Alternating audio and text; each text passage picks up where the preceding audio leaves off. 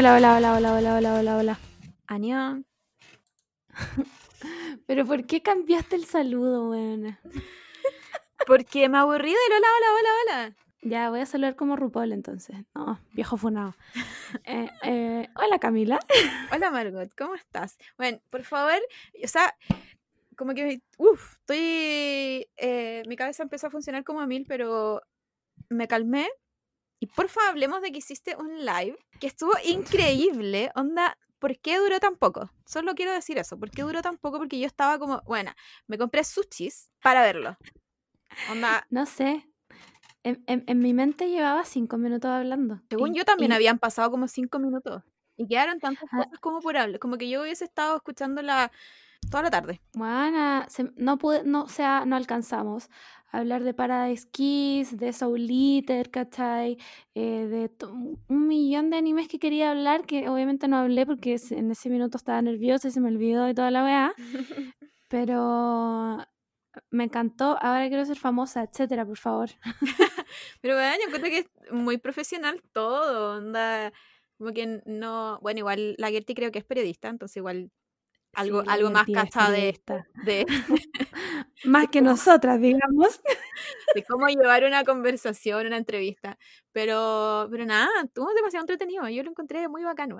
Como que Bueno, además que me mandé mi quote, me mandé mi quote de con esta weá me entierran y lo ponen en mi lápida, pues, ¿cachai? Esa weá de, eh, weón, a los hombres no les gustan los personajes mujeres o no les gustan las mujeres en el anime. La respuesta te sorprenderá. ¿Cachai? Entonces, sí, me encantó que me, que me invitaran. Eh, invítenme más. la verdad se hizo adicta. Sí, me hice adicta. Entonces ahora voy a tener que ver Kimetsu no Yaiba para poder hablar de la wea también. ¡Qué fuerte! Puta, pero sabes que a Ah. mí me da un poco lato igual cuando no te gusta algo y, y está y como que casi que te juzgan. Está bien, sí, hay cosas que nos gustan y no. Pero es que a lo mejor Kimetsu no Yaiba me, tiene el efecto que tenía... No, ya, pero estoy buscando excusas si la wea no me gusta. Si lo que pasa es llega cuando llega y si queréis verlo, lo queréis ver. Yo pateo One verdad. Piece toda mi vida, onda literal toda mi vida. Empecé hace muy, poca, muy poco a verla y, mm, y lo paso a la raja.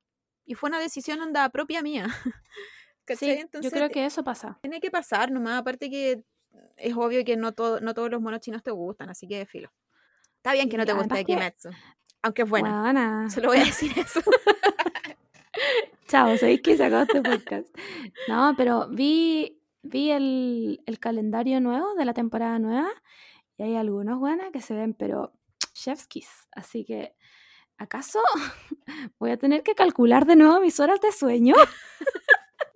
Porque- ¿Vale la pena? Yo le pregunto a Anime, Anime Tweet, eh, ¿vale la pena Crunchyroll? No, no vale la pena. Ya, yo lo tuve y no vale la pena. Ok, no A tuve no- que ni siquiera preguntarle a Anime Tweet, le preguntan a Margot. Ok, no, se No, compra a mí no me entonces. gustó nada. No lo tiene todo, lo que, no sé, no me gustó. Ay, bueno, estoy O sea, vamos, vamos a seguir dándole toda nuestra, nuestra vida a anime.flb. Sí, anime FLB por siempre. No me acuerdo cuál, que alguien, alguna de nuestras invitadas nos dijo que lo iban como a capitalizar. Sí, parece que la, parece que la cote. Sí, parece que fue la Cote. Sí, Sí, la Cote. pero, pero quedamos con, con que pagamos, filo. No, eso yo lo pago. Yo lo pago, bueno, lo pago. O sea, 10 lucas, tomen. Aquí. No tengo nada ahora, pero tomen. Bueno, está mejor que Netflix o Amazon. No, Amazon igual está bueno. Debo decir que igual tiene cosas buenas Sí. Amazon. Buena plataforma. Netflix. eh, Pero Netflix tiene, fuera de hueveo, dos weas que veo. Y sería. yo creo que no tiene ninguna. No sé, de repente, de repente veo los documentales. mm, Sí, pero nada más. Et- quería contarte que esta semana vi em, Los Ángeles de Charlie. que sí, es una mala película, todos lo sabemos. Estoy hablando de la nueva. Pero eh, también todos sabemos que el poder de Kristen Stewart es superior y confirma lo que se sabe hace tiempo. eh, amo a las mujeres. Es que ella es exquisita. No. Es, como, Perdón la cosificación, pero es como el prototipo de, de mina que le va a gustar a todos. Onda, a los hombres, a las mujeres, a las mujeres hetero, eh, a las mujeres que siempre hemos pensado que somos hetero. Filo, es todo. Yo, an- yo antes el, vi una, una serie de lesbiana que se llamaba The L Word, creo. Mm. Y había una mina que era como ese prototipo. Onda yo, en ese tiempo, full onda hetero, amando a los hombres. Y aparecía esta mina y yo le daba todo. Pero todo, onda, estaba enamorada de ella. Shane se llamaba. En mi corazón por siempre. No, es que no, hay- no Shane, por hay- favor, llámame. Estoy aquí. No hay respeto, no hay respeto. Más encima el otro día después vi The Runaways ah, con la Dakota Fanning, más no, bueno. Bueno. Bienvenidos a este podcast. bienvenidos. Evidentemente Kristen Stewart tampoco fue una etapa. Aparte me Em, encanta el growth de, de Kristen. Sí, Onda como, como sí. que es, bueno, igual como que se le catalogó un poco como Robert Pattinson, como la mina que no actúa, pero porque estuvo muy, muy encasillada como en, como en weas que no era de ella, ¿cachai? Hay una, Sí, hay una, hay una película, no me acuerdo, Personal Chopper creo que se llama. Bueno, actúa demasiado bien. Filo. Ah, yo no la he visto, no la he visto, pero me Kristen- demasiado. Kristen, porfa, call me. Tiene, tiene una con el. ¿Cómo se llama el one que hizo The Social Network? Este es muy típico. Jesse, Jesse Eis- Eisenberg, algo así. Ya, Jesse- ya, con el Jesse Eisenberg tiene una que se llama Adventureland. Buena. Vela, hoy día, ahora. Sí la, vi- sí la he de visto, pero, sí la he visto, pero A mí Ay. me encanta. I don't know. Eh, move on, move on. Puta la wea, weón. Sé que ya, chao. Pasemos a la fuente de Twitter. Vamos a la fuente de Twitter. Ya. Bueno, semana. solo, que, solo quiero decir que hace media hora estaba muy así como pajera y siento que me pegó la Monster ahora. Es que ustedes no saben, pero hoy día la Camila está haciendo un cosplay de hombre cis hetero. Sí, Se sacó que el jockey, pero, pero está igual en el cosplay. Está en el cosplay, sí, sí. Si no fuera por las uñas, puta, él ojalá es como una liade. Ojalá pudieran ver mis uñas, weón, mira. Yo encuentro que me pasé, sorry, pero yo encuentro que me pasé. Eh, vamos a la fuente de Twitter. Vamos a la fuente de Twitter, ¿ya? Porque me estáis haciendo uña shaming y esa weá no se hace, buena, somos amigas. Ya, ahora sí, fuente de Twitter.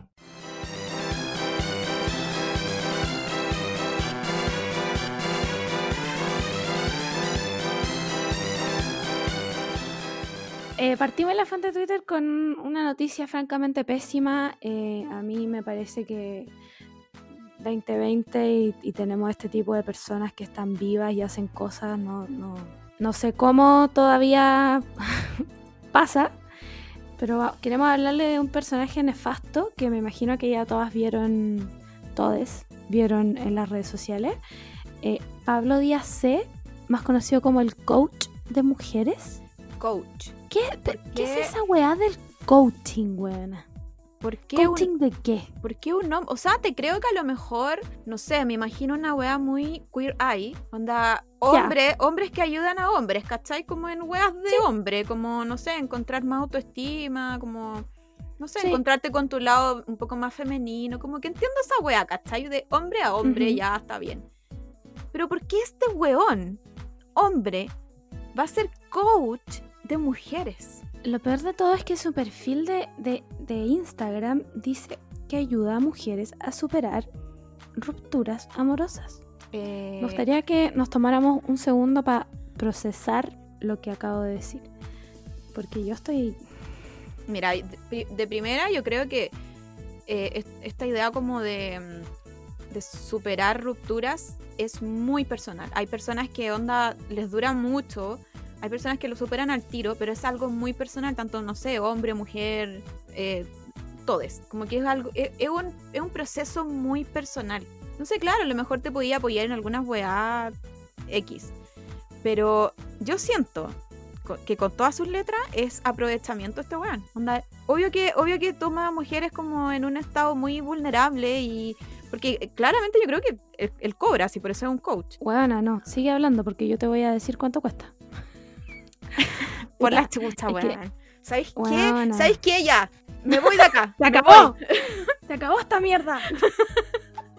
Pablo, no sé cuántos días. Muérete.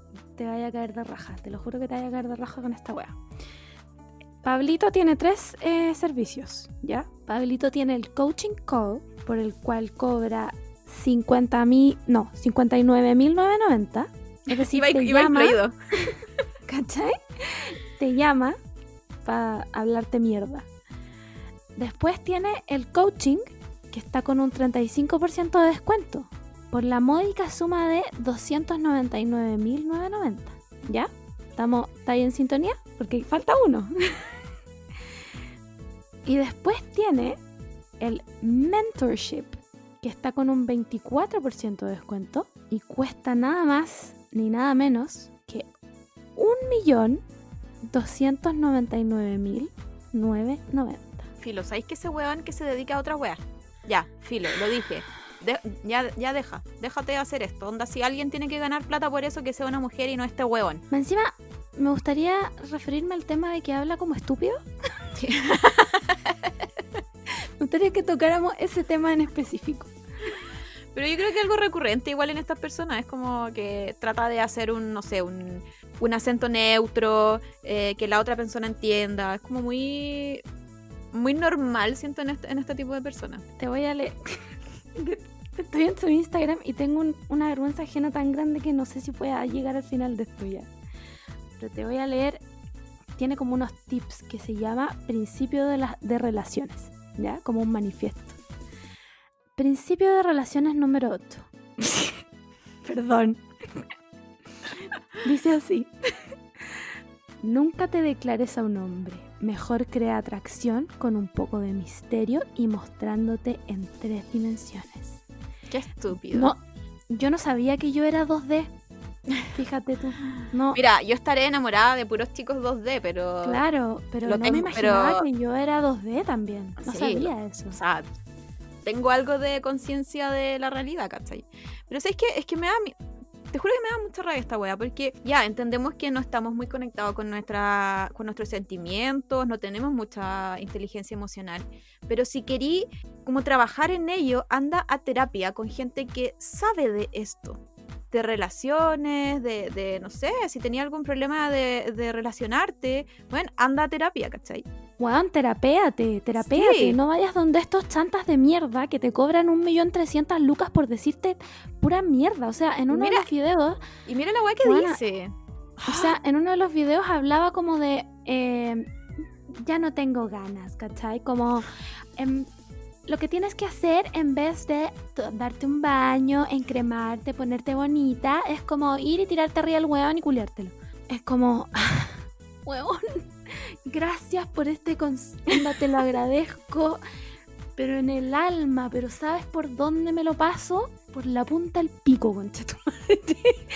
Eh, pardon my French, weón, pero es que estoy, me parece, no sé cómo no le han cerrado la cuenta, porque yo ya se la he denunciado como unas 300 sí, veces. Porque, porque igual este weón se hizo como viral y, por eso lo, conocimos, porque claramente yo no voy a llegar nunca a este weón. Y, lleva muchos años onda en esto. Entonces ya, unámonos. Twitter, unámonos todos para que deje de hacer esta weá. Bueno, yo hago un llamado, de verdad, onda. Tengo tres seguidores, pero le hago un llamado a mis tres seguidores y a los cuatro seguidores que tiene este podcast a que le cerremos la cuenta a este weón porque no puede ser al nivel de, de, estupideces y de irresponsabilidad de la que habla, porque esta persona no tiene ningún tipo de formación en el área eh, terapéutica, ¿cachai? O sea, no tiene ningún tipo de formación. Juan, te puede dar un consejo que te puede mandar a la concha de su madre.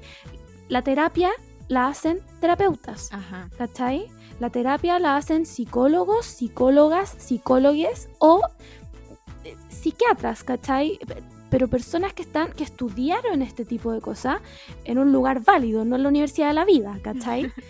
Entonces, ¿cómo, cómo es posible que, bueno, filo, sabéis que después de la hueá de la Roxana Muñoz, que ayunó 21 días porque un huevo que había matado como a tres personas le dijo que lo hiciera, ya no me espero nada, bueno. Sí, ya basta con la mentira de los gurús, basta con esta idea de, aprovecharse de la mujer vulnerable, weón. Sí, eso me da rabia. Que, que, que gane plata con hombres, no me importa nada. Pero, pero, pero basta de meterse con mujeres en, en, más encima que es súper complicado superar una, una ruptura, basta, es algo muy personal. Es algo muy personal que toma tiempo, que toma, cada uno tiene su propio tiempo, ¿cachai? Cada uno sabe con lo que tiene que lidiar y eso se ve con un terapeuta, ¿cachai? Por último, ¿tú te acordás de estos weones que hacían como, no me acuerdo cómo se llamaba, como escuela de solteros, una wea así, de otro, otro pelotudo más que cobraba como 300 lucas por un retiro en donde los hueones iban a molestar mujeres, como porque les, enseñaba, ah, escuela de seducción, así se llamaba la wea. Mira la wea. Mira, me dan arcadas de solo pensarlo. Pero por último, el weón le estaba robando a otros hombres. Sí, ya, ahí me da lo mismo, que haga la weá que sea, que no nos moleste a nosotras y chao. Si ustedes son ahueonados y quieren pagar por esa weá, hagan la weá que quieran. Total, la historia ha demostrado que son estúpidos. Pero, pero no vengan a huear a mujeres en situaciones vulnerables, emocionales, ¿cachai? No, anda. En serio, de verdad, Twitter, se los digo, se los pido, por favor. Cerrémosle la cuenta a este weón. No permitamos que alguien caiga en esto. O si ven a, una amiga o a un, a un, amigo, a quien sea, ¿cachai? Eh, que va a caer en este tipo de weas como tipo gurú o como medios sectarios, ¿cachai? O este tipo de cosas. Pucha, traten de detenerlo lo más posible y decirle, amigo, tú no necesitas un coach de mujeres. Lo que necesitas es un terapeuta. Una persona que, estudió para ayudarte. Aparte que, sorry por, por, tan estereotipada, pero me imagino un coach y me imagino un weón muy, no sé, mino exitoso en la vida. Y este weón tiene una cara weón, filo. Mira, yo estoy, estoy en un grupo, no voy a revelar la identidad del grupo porque voy revelar la identidad de la persona. Pero el pololo de una de las personas que está en ese grupo era compañero de universidad de este weón, que estudiaba en una wea completamente nada que ver, a, como coaching. ¿Cachai? Y decía que el weón era, era un saco wea, era un mm. saco wea, que él, él, aplicaba sus propios consejos, como se acercaba a mujeres como diciéndoles como, bueno, una wea tan burda como se te cayó este papel bombón, como así como, en, como, ¿en serio tú eres una persona real? Tal vez tú eres 2D. Sí, sí. ¿Cachai? Tal vez tú eres 2D y estás equivocado. Como... Bueno, conclusión, no dejen que sus amigues caigan en este tipo de cosas. Si necesitan ayuda para superar algo, vayan donde un profesional que los ayude. Yo sé que la salud mental en Chile es carísima y toda la weá. Weón, filo, pídanos datos a nosotras, te lo juro. te lo juro que podemos reunir datos de terapeutas más baratos que este tipo de weas que, francamente, buena, me da una vergüenza que existan. Eso, he dicho. Pasemos a otros saco weas más. Porque aquí está lleno de saco weas. El, el, show que se están pegando los camioneros, weón. Es... No, buena, sin palabras. vivimos en qué país. Ah, bueno, falta el puro Joker en esta wea. ¿En qué país vivimos? Pero ¿por qué son así? Yo esa pregunta me hago. ¿Por qué son así? Chicos. ¿Sabes qué pregunta me hago yo más? ¿Por qué no tenemos una red de trenes, weona? ¿Por qué no, ¿por qué no hacemos una red de trenes que transportan las weas y no dependemos de estos weones que hacen la wea que se les para la raja desde que Pinochet estaba en el poder? Mm. Cacha que, bueno, yo ahora voy a revelar en, algo de lo que trabajo. y fuerte. La Camila trabaja timbrando weá. la cosa es que en, otro, en otros países eh, ya, ¿ustedes cachan los contenedores? Aquí se, transportan los contenedores por camión, novedad. La cosa es que cuando hay un, accidente de un camión con contenedor, queda la cagada porque las weas pesan mucho. hay muertos, queda la cagada. Aparte que nuestras carreteras van de una para allá, una para acá, filo. La cosa es que en otros países, todo lo que tiene que ver con contenedor se transporta por, sorpréndanse, trenes. Porque es más, es más rápido en un tren podéis llevar miles de contenedores, no como en un puro camión. Y, es incluso eh, por países, onda, no sé, pues Canadá, Estados Unidos, las weas se transportan por trenes. Claro, después ya cuando van como al mundo, a otros continentes, ahí van por, por mar. Barco. Pero, pero es, llega a ser hasta estúpido que nosotros manejemos todo por camión. Onda, somos el país más largo del mundo. ¿Cómo va a ser mejor transportar todo por camión que por tren? Bueno, si no hay explicación. La mafia que maneja como el gremio camioneros, eh, bueno, es irrisoria la wea. O sea, ayer, no, me acuerdo si fue ayer o antes de ayer, eh, los buenos estaban haciendo un carrete en el medio de la carretera que tenían cortada. Te estoy hablando de un carrete con, con parlantes, sin mascarillas, más encima, cero distancia social, por supuesto y la guinda a la torta. Los pacos ahí. Sí, pues eso. Es que, bueno, eso ya eh, hablamos como de un tema reiterado de. Pero bueno. ¿Para qué sirven los pacos en este país? Nada. Pero cortar vía pública, tengo entendido yo que es ley de seguridad del Estado. Sí, pues de hecho el PC parece que algo hizo eh, alguna vez y, y, creo que está llamando a ley esa, esa ley, y la ley antibarricada y toda la wea. La cosa es que el, problema de, este país es que todo se hace en cuatro paredes, ¿cachai? Anda, nosotros teníamos tren. ¿Se acuerdan que los prisioneros tienen una canción que se llama Tren al Sur? Bueno, los sorprenderá Wow. nuevamente porque teníamos tren.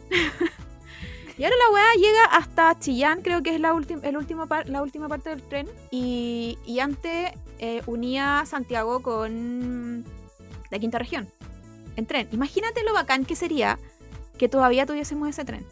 Onda, todo el atostamiento que hay en los, en los fines de semana largos, en los, en los, ¿cómo se llama? Los terminales de tren y todo, o sea, Mm. de, de buses y toda la weá, no, no pasaría porque estarían las dos opciones, ¿cachai? Aparte que qué bacán es viajar en tren. Es lindo. Pasáis como por las montañas, el túnel, filo, es precioso. El único Y, tren que yo mm, conozco es el de que va a Rancagua. Y hasta ahí llega. Claro, es como el, el único que hicieron un esfuerzo en unir Rancagua, que Claro. tampoco es tan lejos, es como... Y yo creo que es porque la gente, porque hay mucha gente que trabaja en Santiago, de Rancagua en Sí, Santiago. pues, sí. Sí, y, y tienen cero, cero eh, otro medio de transporte tampoco, pues. No tienen, no tienen como una micro, tienen buses, el bus. para variar, para variar el bus. Entonces eso, eso es lo terrible, que eligieron, para variar, por nosotros en cuatro paredes, y dijeron ya no más tren, entreguémosle todo el monopolio a cinco hueones y que se hagan millonarios. Obvio. Se imprime, Obvio. eso dijeron. Bueno, es la mejor idea, se imprime. Claro, Pinochet ahí dijo, se puso sus lentes de sol y dijo, se imprime. Mira el viejo culiado que hasta muerto, hasta muerto huevea, weón. Bueno, nos hicieron tanto daño, así que filo, yo vengo, vengo a pedir que a lo mejor en 10 años más podamos volver a tener tren. Que es algo muy lógico. Weón, es demasiado lógico. Onda, yo- te juro que yo no soy científica. a pesar de que sí lo soy. Pero, weón, es, es obvio. Onda, en un país larguísimo, ¿cómo no vas a tener un tren? Si al final todas las ciudades se conectan a través de una carretera. Hagan una línea de tren paralela. Weón, ¿cómo tan estúpidos? Eh, Como que no es como que el tren va a llegar, no sé, va a salir en Arica y va a llegar a Punta Arena en un puro viaje. No, obvio que hay estaciones y, y, y la- y los- las regiones se, se, em, ¿Conectan? Vamos, vamos. eh, se sustentan, se, susten- se sustentan. vamos, buena. Y vamos tolerancia cero, vamos. se pueden sustentar, ¿cachai? Es como, ¿por qué piensan que va, va a haber como un, un tren? Onda, un tren en la mañana y en la tarde y va a recorrer todo, todo Claro. Chile. Weón, si no, no es así tampoco. Qué vergüenza de país, buena, me doy vergüenza. Esas imágenes culiadas que mostraban de camiones quemados en la Araucanía donde se quemaba el camión pero no la madera. Oh, Mira, yo, mira, yo no soy científica, pero creo que sé cómo funciona el fuego.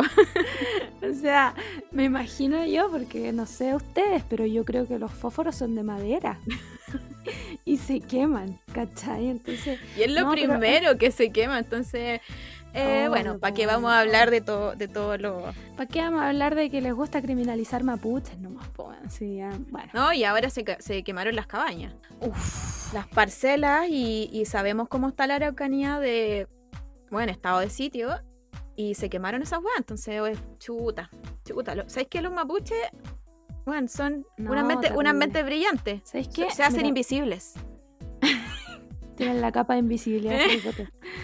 Bueno, ¿Cachai? Mira, Puedo decir que el gobierno quizás piensa eso. yo voy a decir una weá que me dijo, la única weá sabia que me ha dicho mi padre en mi vida, porque un viejo culiao. una vez estábamos hablando de la guerra de Arauco, que había durado 300 años. Y mi padre va y me dice, pero si la guerra de Arauco todavía no termina, los mapuches siguen peleando por sus tierras. Oh, qué ¿Y poético. ¿Cuánta razón? Qué ¿Cuánta poético razón igual. tenía el viejo culiao? ¿Sí? Y- ¿Es real? Y le salió poético, sí. Sí, poético. la única hueá cuerda que ha hecho en su vida. Pero es real, Poética Arauco. ¿cachai? ¿Cachai? Entonces, weón. Bueno, nos fuimos, nos fuimos para otro lado que tiene como 27 horas de discusión, pero Sí. volvamos a los camioneros culiados, porque, weón, le cort- cortan la carretera y no dejaban pasar ambulancias. Le rompían el capó a los camioneros que sí querían seguir trabajando. Y es muy violento. Todo, todo lo de ellos, todo su discurso es demasiado violento. Eso es lo, eso es lo que más me molesta también. No, chill, Y- camioneros, y en- chill. En el fondo es para sembrar miedo nomás, pues, ¿cachai? Porque Sí, El po. miedo que provoca el desabastecimiento de una ciudad en medio de una pandemia, obviamente es enorme, ¿cachai? Es enorme. Sí, pues la histeria, la histeria colectiva, man, sube a mil, no sé. ¿Sabes qué? Estoy chata los camioneros. Chata. Yo igual, estoy chata. No sé cómo... Ay, filo, no sé. que- ojalá se les den vuelta a los camiones, no sé, bueno, de verdad. No, no sé qué voy a desearles porque no tiene ni pie ni cabeza la weá. Ni siquiera sé qué weá están pidiendo. Eh, se supone que es más seguridad. ¿De qué?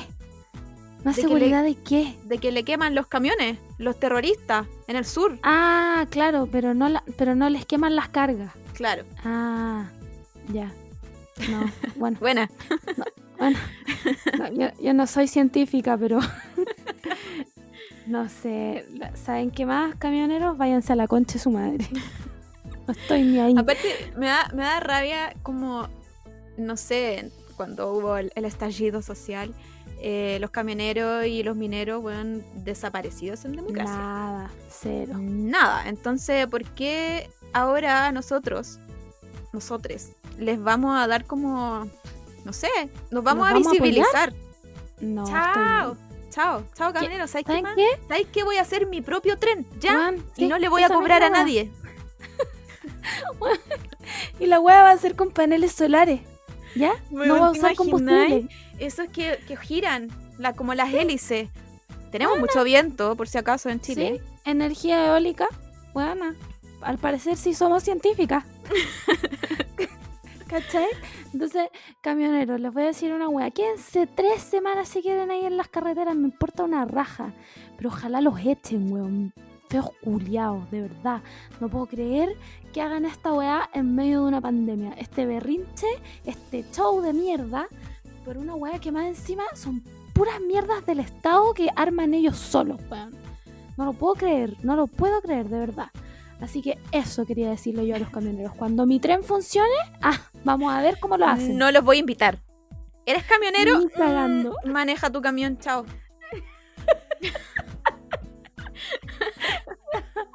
Weón, pero es que yo pasar. me, yo me imagino. Hay cachado que en, no sé, pues en Corea, en Japón, tienen como estos trenes. En India también tienen estos. Bueno, el, el, el- ¿Cómo se llama el de Rusia? Que es precioso. El. El transiberiano. Ese. Son días que tú pasáis en el tren, ¿cachai? Te sirve de. Hasta vacaciones, weón. ¿Cómo Ah, no vamos a tener eso? Imagínate ver el desierto y después ver onda bosque, montaña, cordillera, weón. Sería verdad, precioso. Yo viviría en O el tren.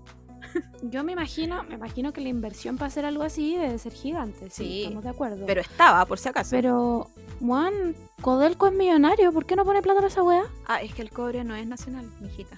Ah, uy, se me había olvidado, sorry, que no, no soy científica. Porque podríamos, podríamos haber tenido eh, nuestro cobre No nacional. tenemos nada, somos un país de nada, no tenemos nada, buena, nada, no somos nada, onda. Ni siquiera esta casa culiada me pertenece. No nos pertenece a nada, nada. Ni siquiera somos el país que tiene más mm, eh, recurso hídrico y ni siquiera eso está contemplado en nuestra constitución. Onda filo, que roben todo. ¿Sabes qué? Me voy a ir a vivir a la Antártica, buena. Con los Me, pingüinos y me filo. encantaría irme a la Antártica, pero Filo. para tu sorpresa, solo, solo vi en militares. ¿Saben qué más? Mátenme. Open de Antártica. Saquen a los milicos de allá. ¿Qué hacen los milicos allá? ¿Qué están defendiendo, weón?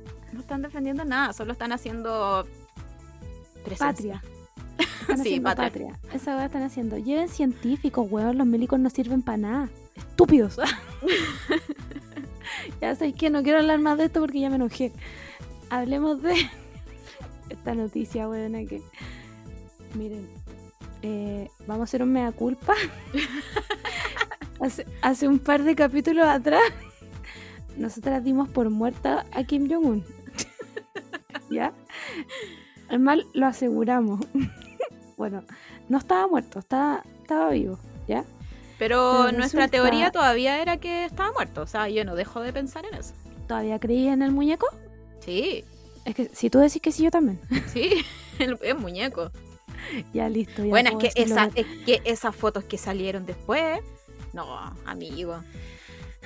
Bueno, resulta que como a- hace un par de días se volvió a morir. Estaba en coma.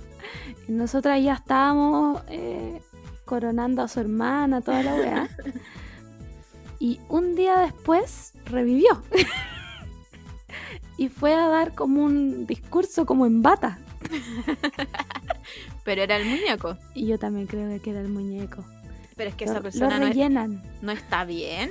Es Tiene, que- un tiene un color de piel bastante extraño, hay que decirlo. Yo, sí, ¿por qué? Yo quiero saber por qué se esmeran en mantenerlo vivo si ya todos sabemos que está M-word. ¿Por qué? Denme una explicación. Eh, no sé cuál sería la explicación en verdad, porque yo creo que es más fácil que, que digan que esté muerto nomás y que siga la hermana. No, no, no lo veo tan extraño.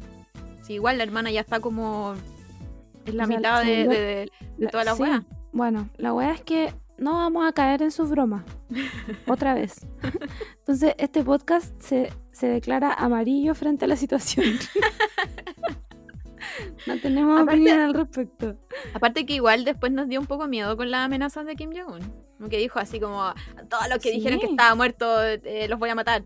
Y nosotras como, O sea, ahora hay que hacer un disclaimer todos los capítulos de la persona de la CIA que no que, que escucha esto, que todo es broma, ¿ya? No, no, no decimos las cosas en serio, es broma, ¿ya? Por favor, porque después me van a venir a buscar y tengo tres gatos que alimentar, por favor, no. Así que eso, po. Te deseamos lo mejor, Kim Jong-un. ¿estaremos vivas para que algún día Corea se una? Sería, sería bacán igual. Bueno, Yo creo que el mundo se acaba antes. decís tú. Qué, qué positiva. Ya, oye, otra noticia ridícula por lo demás, porque es del gobierno. Obvio que no va a ser ridícula. Eh, obvio que va a ser ridícula, perdón. Eh, dijeron que iban a hacer la parada. Así leí. Así Cinco, cinco minutos después dijeron, eh, no, no la vamos a hacer.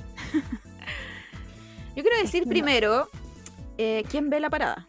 Porque yo sé que las personas que lo ven, onda, es gente que tiene, onda, no sé, los milicos y, y quieren ver a su, a su hijo o nieto, no sé, la wea.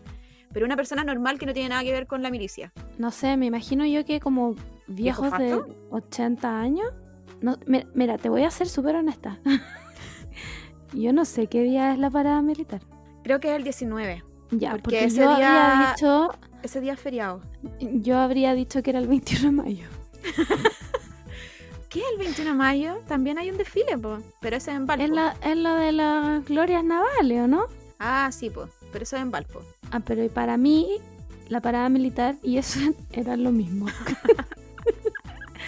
A- al parecer no. Eh, no somos científicas, así que no lo sé. No sé cuál No. es la idea de. O sea, yo, yo de verdad pienso que el único trabajo de los milicos es, es desfilar. Yo igual. Yo igual, porque ahora los he visto afuera en nada, como a mí nunca me han fiscalizado, pero por lo que he escuchado, su fiscalización es como ¿Tiene su sede la entidad? sí, Le pasa ahí la weá, la mira, listo, pase. sí, a mí, a mí me han fiscalizado harto, porque para tu sorpresa salgo a trabajar. Y, y nos han fiscalizado harto, sí. Y es muy así. Ni siquiera leen el permiso. Onda, yo le puedo mostrar cualquier permiso y el weón dice, ya está bien, así. Y están con la pistola ahí. Con el fusil. ¿Para qué? Per- perdón, fusil. No, es que no entiendo, ¿sabéis? No, no entiendo por qué salen con fusil. Como, ¿qué van a hacer? No tiene permiso, bueno, fusilado. Mira, mira, no pongo las Sí. manos al fuego por esos hueones, así que puede que sea una opción. Pero, pero como que, ¿cuál es la idea? ¿Cachai? Como... Es, que es, ¿Realmente? es- es parte de su uniforme nomás, pero es, es igual. Es parte, es, es parte de su uniforme, llevar un fusil. Sí, pero es que es milico. Los pacos también llevan su pistola. No sé, la cosa es que yo lo encuentro súper violento igual. Como. A lo encuentro. Porque, porque el de los pacos ya es una weá que la tienen como guardada y se ve como más chiquitita y, y, y si queréis no la veis. Pero estos weones tienen una weá gigante. Onda, Weón, tienen como una AK 280, weón. Que es como. Hijo, ¿me va a revisar el carnet nomás? Sí, entonces es es súper. puta, yo he visto harto, harto milico en la calle, pero todavía no me. Sobre todo después de- del estallido. Y, y todavía no me puedo acostumbrar eh, de lo violento que a mí me parece ver como esa weá tan grande eh, al lado mío. Es como. Bueno, yo me acuerdo que cuando después, cuando, cuando tomaba el metro en. Después del estallido y habían milicos en la, en la entrada. yo caminaba hasta una entrada de algún metro que no hubiera milico. Porque me daba mucho miedo pasar al lado de ellos. ¿Cachai que yo en todo este rato no he visto ni milico? Te estoy hablando, en el estallido debo haber visto tres veces porque custodiaba la entrada de Villa Frey Mm. y no he visto más milico. Lo- lo- los vi en, en- como subiéndose a sus camiones culiados nomás. Pero no me he topado ningún milico verlo así como con el fusil y la wea. Ah, no, yo, yo sí. Por suerte yo no, porque lo encuentro lo encuentro terrible. Como, Sí, es ¿qué como, que de- uno, uno piensa que se puede acostumbrar y no, es una wea. No, ¿qué clase de intimidación es esa, weona? Aquí Bueno, la- yo con la- mi fusil. La cosa es que eh, era muy ridículo hacer la parada. No sé por qué in- insistieron. No sé por qué. Que yo creo- Sí, Yo creo que fue idea de, de- de Sebastián Piñera. Aparte, ¿cómo lo iban a... lo creo. Aparte, ¿cómo le iban a hacer? ¿Onda con mascarilla? ¿Iban, en vez de miles, iban a ir cientos? ¿Cómo- ¿Cuál era su plan primero? ¿Cachai? Como e- estoy, estoy intrigada en cuál era su plan. Si se supone que hay que mantener Sí. distancia, era sin público. Bueno, no soy científica, pero la mejor idea era no hacerla. ¿Por qué, por qué se humillaron? No, es que yo creo que les gusta humillarse igual. Para mantener la chispa. Porque no, no se me ocurre otra explicación como... ¿Cómo lo iban a hacer? Más encima, llevan a los perritos, weón. Ay, sí, ya basta con los perritos. Me da mucha ternura. Me acuerdo un tiempo que mm, en Twitter era como lo mejor. Era como avisaban así como ya salen los perritos, ya, ya, y uno, uno se metía y la veía. Claro. Pero la ves. más, weón. No, no lleven a los perritos, weón. Acá. ¿Ya? Acá. No. Los perritos no los quieren a ustedes. Los perritos están ahí en esa. Porque encima son guagua, entonces los llevan como, en un. como en una bolsa. y el perrito va ahí pasándola como el pico, como este Paco culiao. ¿Por qué me trajo para acá, weón? ¿Cachai? Entonces, no hagan esa weá. Si, ya no les creemos. ya no les creemos más. Supérense y acábense. Termínense. Deténganse. ¿Cachai? Esta parada militar no tenía ni pies ni cabeza, weón. ¿Qué iba, qué, qué iba a hacer Piñera para darle la, la pasada, weón? Ponerle el codo. Bueno, lo veo. Yo estoy Teniendo aquí, estoy teniendo aquí la visión. Por eso te digo que yo creo que esta fue idea de Piñera, como cuando le dicen como no puede abrir el, el ataúd y Piñera, no, es que Sebastián quiere. Yo creo que fue la misma wea, como cómo vamos a hacer paramilitar este año. Es que Sebastián quiere. Aparte Y que con- alguien cuerdo dijo como no se puede, weones estúpidos. yo creo que fue la roulette. eh, aparte que igual los ánimos están súper No, te imaginas, esa wea habría sido caos. ahí latentes Caos. para que, pa' que los buenos vayan a desfilar. Así que eh, Sí. está bien, está bien. eh, fue una buena decisión. eh, mi primer mi primer dedito para arriba para el gobierno. Yo creo que no lo decidió el gobierno en todo caso. Así que no le doy dedo de nada. Le saco el dedo entonces. Me saco el dedo esa. Eh, ya, va- vamos a otra noticia triste. A mí me parece triste esta noticia, weón. Porque una vez más hemos sido decepcionadas, weón. Una, una vez más te- hemos, hemos sido traicionadas por el K-pop. Eh, yo, yo debo decir que estoy un poco enojada con el K-pop. Em, BTS sacó una canción en inglés. eh, Ah, sí. me gustó, eh, debo decir que me gustó, pero eh, yo estoy en el mundo del K-pop porque me gusta el K-pop, ¿cachai? Como que si Mm. quiero escuchar, no sé, una canción en inglés, escucho una canción en inglés, no, no me da problema. Pero me siento pasada a llevar, te lo digo ahora, BTS. Me siento pasada a llevar porque, bueno, yo no pedí esta weá. O sea, si quieren salir al, al mundo internacional, hagan una canción entonces también en español. Si se, cree, si se creen los, sea, los si worldwide. Super Junior hizo un cover de Luis Miguel, sea, ¿Por qué mínimo, ustedes no?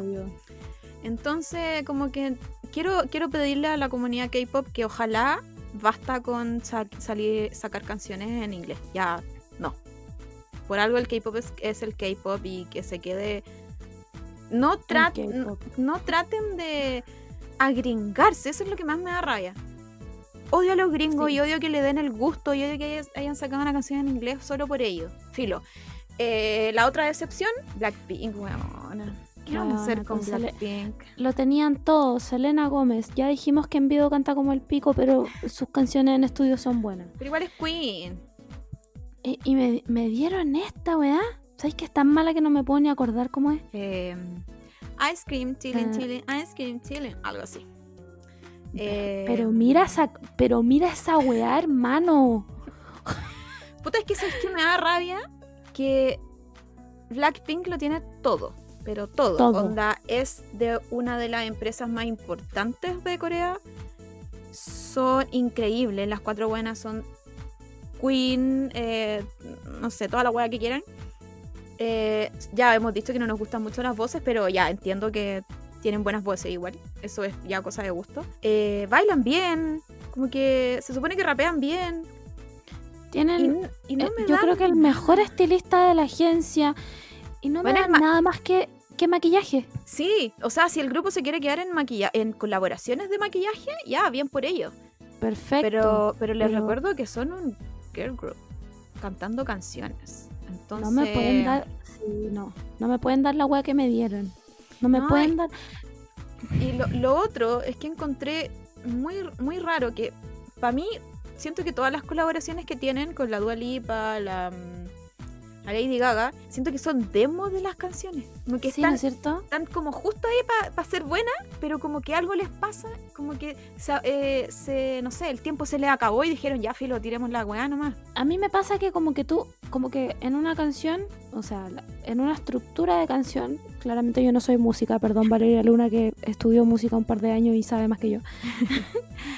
Eh, como que tú vas generando un, como un build-up hacia el coro, ¿cachai? Claro. Mm. Porque el coro es lo que te queda y es como lo que tú decís como, weón, esta canción es pal pico y la wea.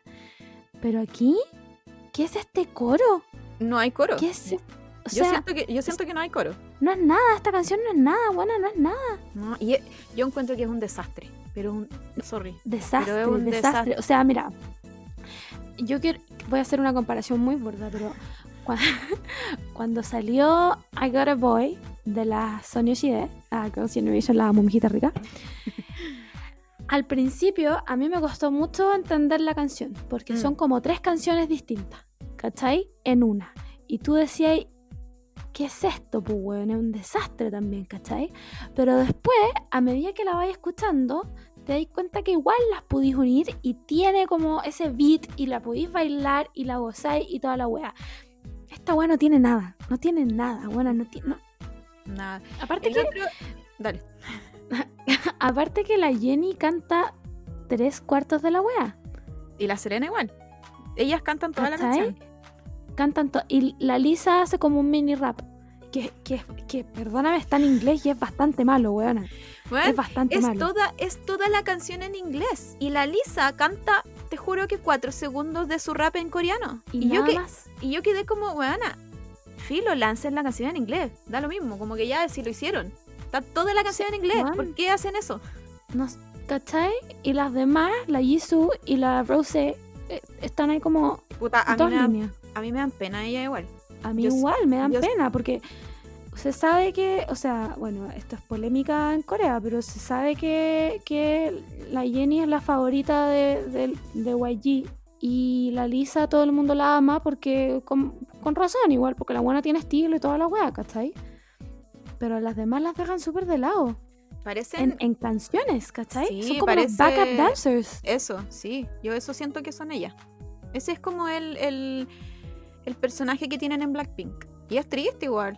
Es que yo creo que ahí, ahí un poco de, mm, de culpa tiene el fan. Porque las separan mucho. Como que están estos solo están. Que, so- que como dice, solo, solo estanean a una tipa del, del grupo. Y siento que, que ese fan ha dañado mucho en, en- en el grupo en sí, ¿cachai? Como, obvio que si a la Jenny es la que más la... No, creo que es la Lisa la que más siguen en Instagram. Pero obvio que si ella es la que más, no sé, pues hace TT, eh, le gusta más a la gente, eh, no sé, está como más en boca de la gente, obvio que le van a dar más pantalla, más pantalla a ella porque es como la cara del grupo. Entonces, a mí me molesta harto el, el solo stand. Como que está bien que te guste una Sí. más que la otra, to- todos tenemos un favorito. Pero si están en un grupo, apoyemos todo el grupo. Más encima de un grupo tan chico, ¿cachai? Son cuatro personas, no sé. A mí me pasa, me pasa con que siento que YG em, quiso hacer como unas 21 2.0 y no le salió bajo ninguna circunstancia, porque las 21 eran demasiado únicas. Y todas tenían su fandom demasiado grande porque todas tenían una personalidad demasiado grande. Y aquí no les potencian las personalidades ni cagando. ¿Cachai? Mm. Entonces, Es que yo creo que una de, la- de las gracias de 21 es que como que no eran tan idols, ¿cachai? Eran como, como casi chicas normales que les gustaba cantar y se juntaron en un grupo y hacen la weá que quieran, que quieren, ¿cachai? o sea, el concepto inicial de las 21, a- mí me parece increíble esta wea, pero era que eran feas. Claro. Entonces igual como que te sentías ahí un poco identificada en esa weá. Porque O sea, eran, sorry, eran- pero Ciel es la mujer más hermosa que he visto en toda mi vida. Pe- pero te sentías cercana a ellas, ¿cachai? Porque Sí. era, eran como, Sí. como la, ti- no sé, po, obviamente no tengo vecinos coreanos, pero era, pero era como puta, alguien que te podía encontrar en la calle, ¿cachai? sí. En cambio, las Blackpink yo siento que están como en otro nivel, weón. Son como diosas. ¿Qué, yo, ¿Qué yo tengo en común con la Jenny, weón? No, pf, nada. Nada, Ni el maquillaje. Ni siquiera esa weá me puedo hacer. Entonces, como que está demasiado la línea de como del fan. Está pero demasiado, demasiado ahí No, latente. Demasiado. Y además que les, les dan como todo este hype para tirarnos temas que son malos, weón. Son malos. Porque ya, How You Like That, después de un par de veces, como que. Sí, me gustó un poquito más de los últimos Sí. Sí, pero esta weá realmente no, yo, onda, no me dan ganas de escucharla. Mm. ¿Cachai? No me dan ganas de escucharla porque la encontré mala, encontré que no tiene ni un talento vocal, encontré que no tiene ninguna estructura de nada, es filo, es cualquier wea, parece un comercial, como cuando las 21 hacían comercial para los lollipop del, onda, los, los celulares. Bueno, es lo misma wea, están haciendo un comercial de helado, listo. Sí, aparte que había, yo encuentro que había que aprovechar el concepto como cute, que Blackpink casi nunca lo hace. Y también se farraron esa wea. Sí, lo sé que me enoja. A mí me enoja. A mí igual, a mí igual. Encima Ahora- a Selena Gomez, weón. Volvamos al K-pop ya. Volvamos a cantar canciones en coreano. No me importa si estoy invocando onda al diablo, va da lo mismo. Volvamos. Volvamos al coreano. volvamos. Hagan sus colaboraciones, traigan a- Sí. a, a sus artistas gringos que canten su parte en inglés, está bien. Más encima el, el, el público corea nos ha limitado en tener colaboraciones entre coreanos, ¿cachai? ¿Te imaginas una, Bueno, colabor- sí. una colaboración, no sé, Red Velvet, Blanc- Blackpink? Onda, ya, yo sé que ahí sí cantarían una línea cada una. Pero imagínate un video con todas esas mujeres, weón, filo. No, Sería increíble. Filo. Filo, me acuerdo, me acuerdo en sus tiempos cuando, muchos años, eh, Ponte tú hacían colaboraciones en For Minute y Beast, ¿cachai? Entonces era como concha de tu madre. O cuando, cuando la Hyuna se unió a este one de Beast, que no me acuerdo cómo se llama, Hyunso parece, no me acuerdo. y Hicieron Troublemaker, weón, era una weá que onda, ¿qué? ¿cachai? Y ahora no nos dan nada, ni esa nos dan, onda, ni entre grupos de boy bands y girl groups, nada, no nos dan nada. No, ¿Cachai? a, ve- a Entonces- veces como que las compañías de repente como en estas premiaciones de fin de año, de repente se, Sí. se pegan como una colaboración entre los artistas de la compañía. Pero bueno, uno tiene que rogar todo el año y es como un minuto, sería. No, nada. Al final, ¿sabéis qué va a terminar pasando? La industria gringa va a matar al que. Sí, sí, yo sí, hay que reconocer eso. Aparte que los gringos como que ahora recién están pescando el K-pop. Sí, ¿Cómo? no, te- filo. Es como, huevona, yo llevo viendo videos en, no sé, en 144 desde los, Bueno, 12, vi, los debutar, 12. vi debutar a las Wonder Girls. No, onda, no me hablís de wea. Otra vez los, ¿Cachai? gri- los gringos arruinando todo. Todo, todo. Bueno, le pasó a las Wonder Girls. O sea, las Wonder Girls empezaron a cantar en inglés y se acabaron. Sí. ¿Cachai? Entonces, bueno. Eh, conclusión, la canción es como el pico, no la estaneamos para nada. Siguiente noticia.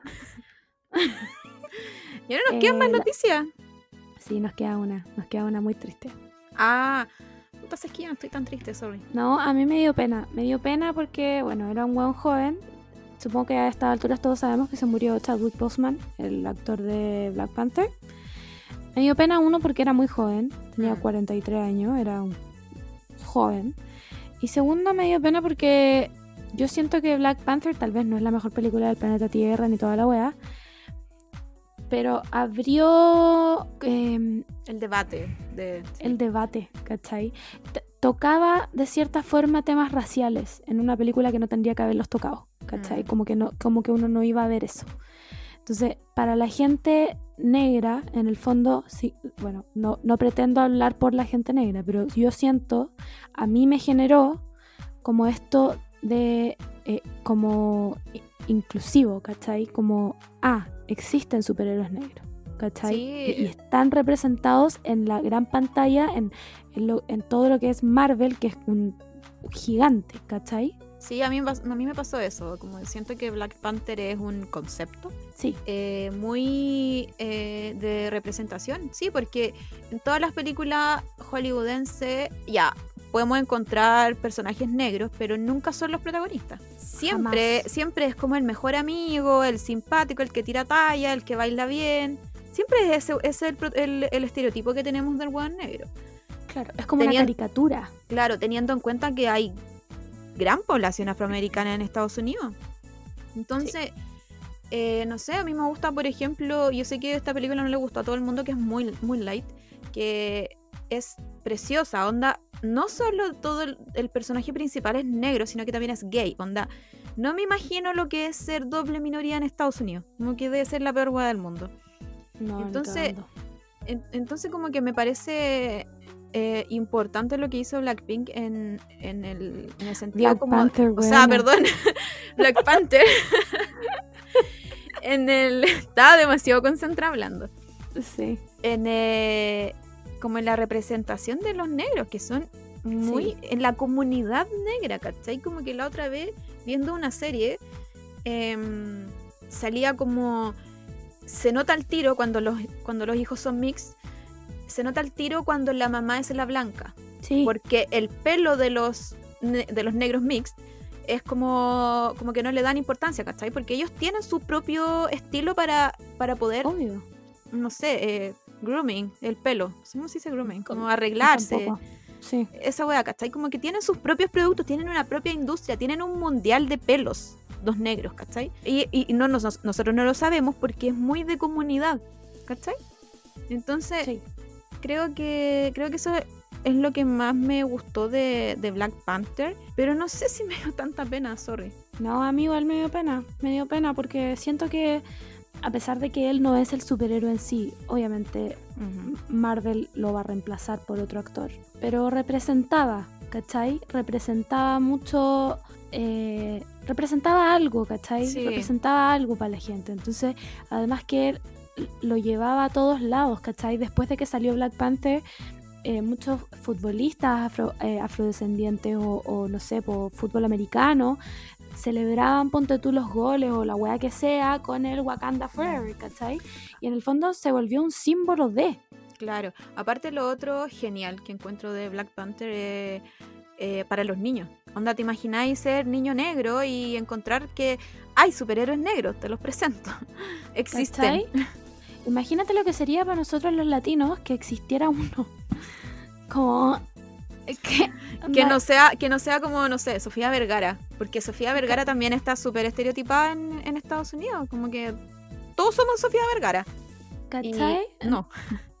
Entonces es como representaba algo, Mm, ¿cachai? Entonces yo creo que la pena va más por ahí que porque obviamente yo no, no conocía a Chadwick Boseman, ¿cachai? Pero yo creo que la pena va más por ahí, como puta, murió alguien que representaba algo muy importante, sobre todo en estos tiempos. eh, y eso, solo eso. Sí, la importancia, la importancia de lo que hablamos la otra vez, de, de ser representado. Es, decir, es una wea tan simple, pero uno, uno igual lo emociona. Sí, obvio que sí. A mí me encantaría ver un superhéroe latino. No va a pasar probablemente nunca. A lo mejor Pero sería bacán. En The Umbrella Academy hay. Ay, qué- Diego es latino. Sí, que es mino ese weón, pero, pero, pero la peluca de esta temporada, weona. Puta, ¿sabes qué? Eh, me gusta el concepto del pelo largo. Eh, se ve mino, pero sí, la peluca. pucha, La ¿Dónde está el presupuesto? Netflix. Oye, Gerard Way, ya pues ponte las pilas. Pero se ve mino, weón, me encanta. Me, me encanta est- estos como hombres que son como minos, pero feos a la vez. Como que no son, Sí, no son Henry Cable, ¿cachai? Como que no tienen est- esta pera preciosa, claro, como los súper preciosos. Claro. Pero no sé, Javier Bardem, por ejemplo. No es como el mino más mino, pero bueno, yo veo sus fotos y es como, ¿por qué este weón es tan atractivo? ¿Qué weá? Sí, es verdad. es verdad. Eh, nada, pues eso. Esa fue la fuente de Twitter. Ahora creo que es hora de pasar a nuestra sección, cuyo nombre todavía no supero. Bueno, mujermente hablando. ¿Sabes que a mí cada vez me gusta más? Ya, entonces, sí, o sea, ya se quedó. Sí, no lo Se queda, se queda. Aparte que no nos, va- no nos da la cabeza para inventar otro, yo creo. Es verdad, no somos tan creativas, ni científicas ni creativas. Eh, vamos a nuestra sección estelar, Mujermente Hablando. I just feel like women, they, they have minds and they have souls as well as just hearts. And they've got ambition and they've got talent as well as just beauty. And I'm so sick of people saying that, that love is just all a woman is fit for. I'm so sick of it. Bueno, chiques, esta semana tenemos otra, ¿cómo se dice? Entrevista. Ya no sé hablar de nuevo, weón. Nunca pasamos a hablar, filo, otra invitada nomás. Invitada es la palabra, weón, siempre. Eh, espectacular como siempre. Decimos esta palabra siempre, ¿por qué? Porque como cuando hablamos se nos van las palabras. ¿Por qué pasa eso? ¿Estamos viejas? Filo. No, so- somos un podcast malo nomás. no. Ha- Hacemos lo que podemos. Ya. eh, volvamos ahora sí a la invitada. Nuestra invitada es periodista. Ah, les di una pista. Es periodista, es de Conce. Ahora vive en Santiago, obviamente. Filo, demasiada introducción. Hola, Laru. Hola.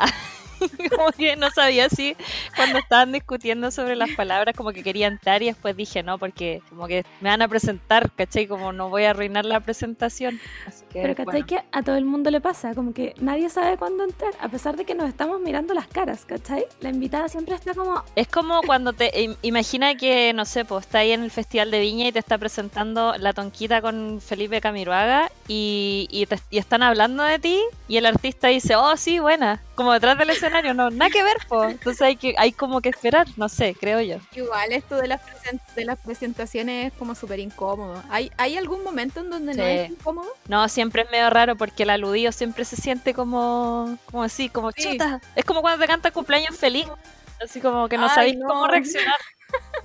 Una raro. sonrisa buena nomás. Cago. Ya, volvamos, volvamos al podcast.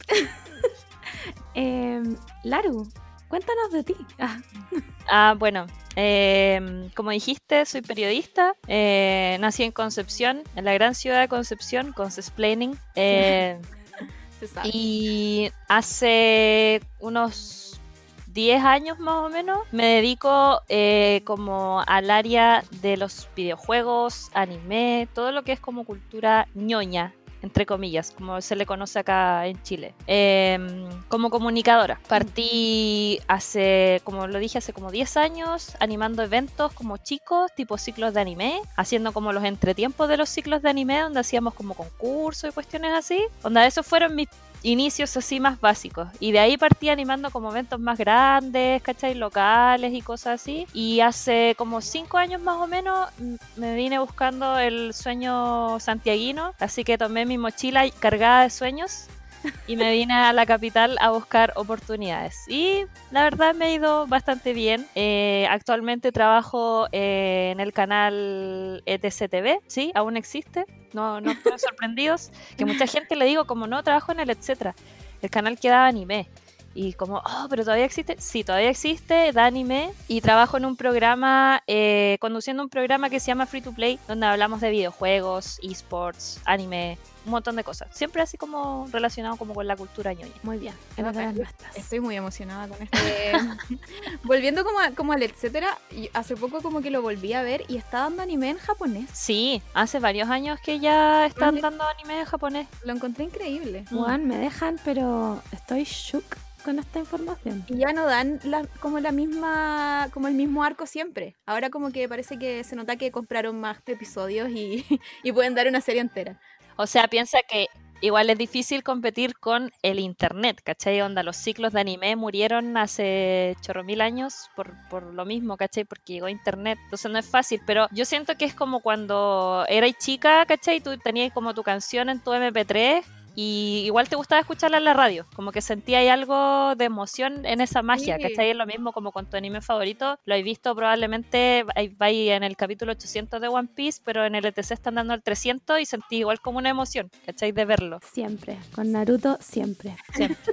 Oye, yo tengo, tengo, una, tengo una pregunta. Dígame. Eh, yo siempre he estado como en el otro lado de onda este mundo ñoño, como que ni cagando hubiese podido animar algo. Entonces, ¿cómo, cómo llegaste a eso? ¿Cómo, cómo te fuiste como al, ot- al otro lado de, la persona que, que anima? O sea, yo lo encuentro increíble eso. Es súper heavy porque yo he sido una introvertida toda mi vida. eh, soy súper, súper introvertida. eh, muy vergonzosa también por lo demás. Pero para mí, eh, comunicar o decir algo o contarle algo a la gente siempre ha sido como un método de escape a esa introversión que yo tengo. Que suena muy contradictorio, pero así es. Entonces, como joven, como niña también, siempre tuve como el deseo de comunicar cosas y de decir cosas y de hablarle a la gente. Entonces, a medida que fui como aprendiendo, metiéndome como en la en todo este mundo ñoño del anime de los videojuegos, como que simplemente se, como que se me dio que además, claro, tenía esta patita de la que siempre quise estudiar periodismo, siempre quise ser como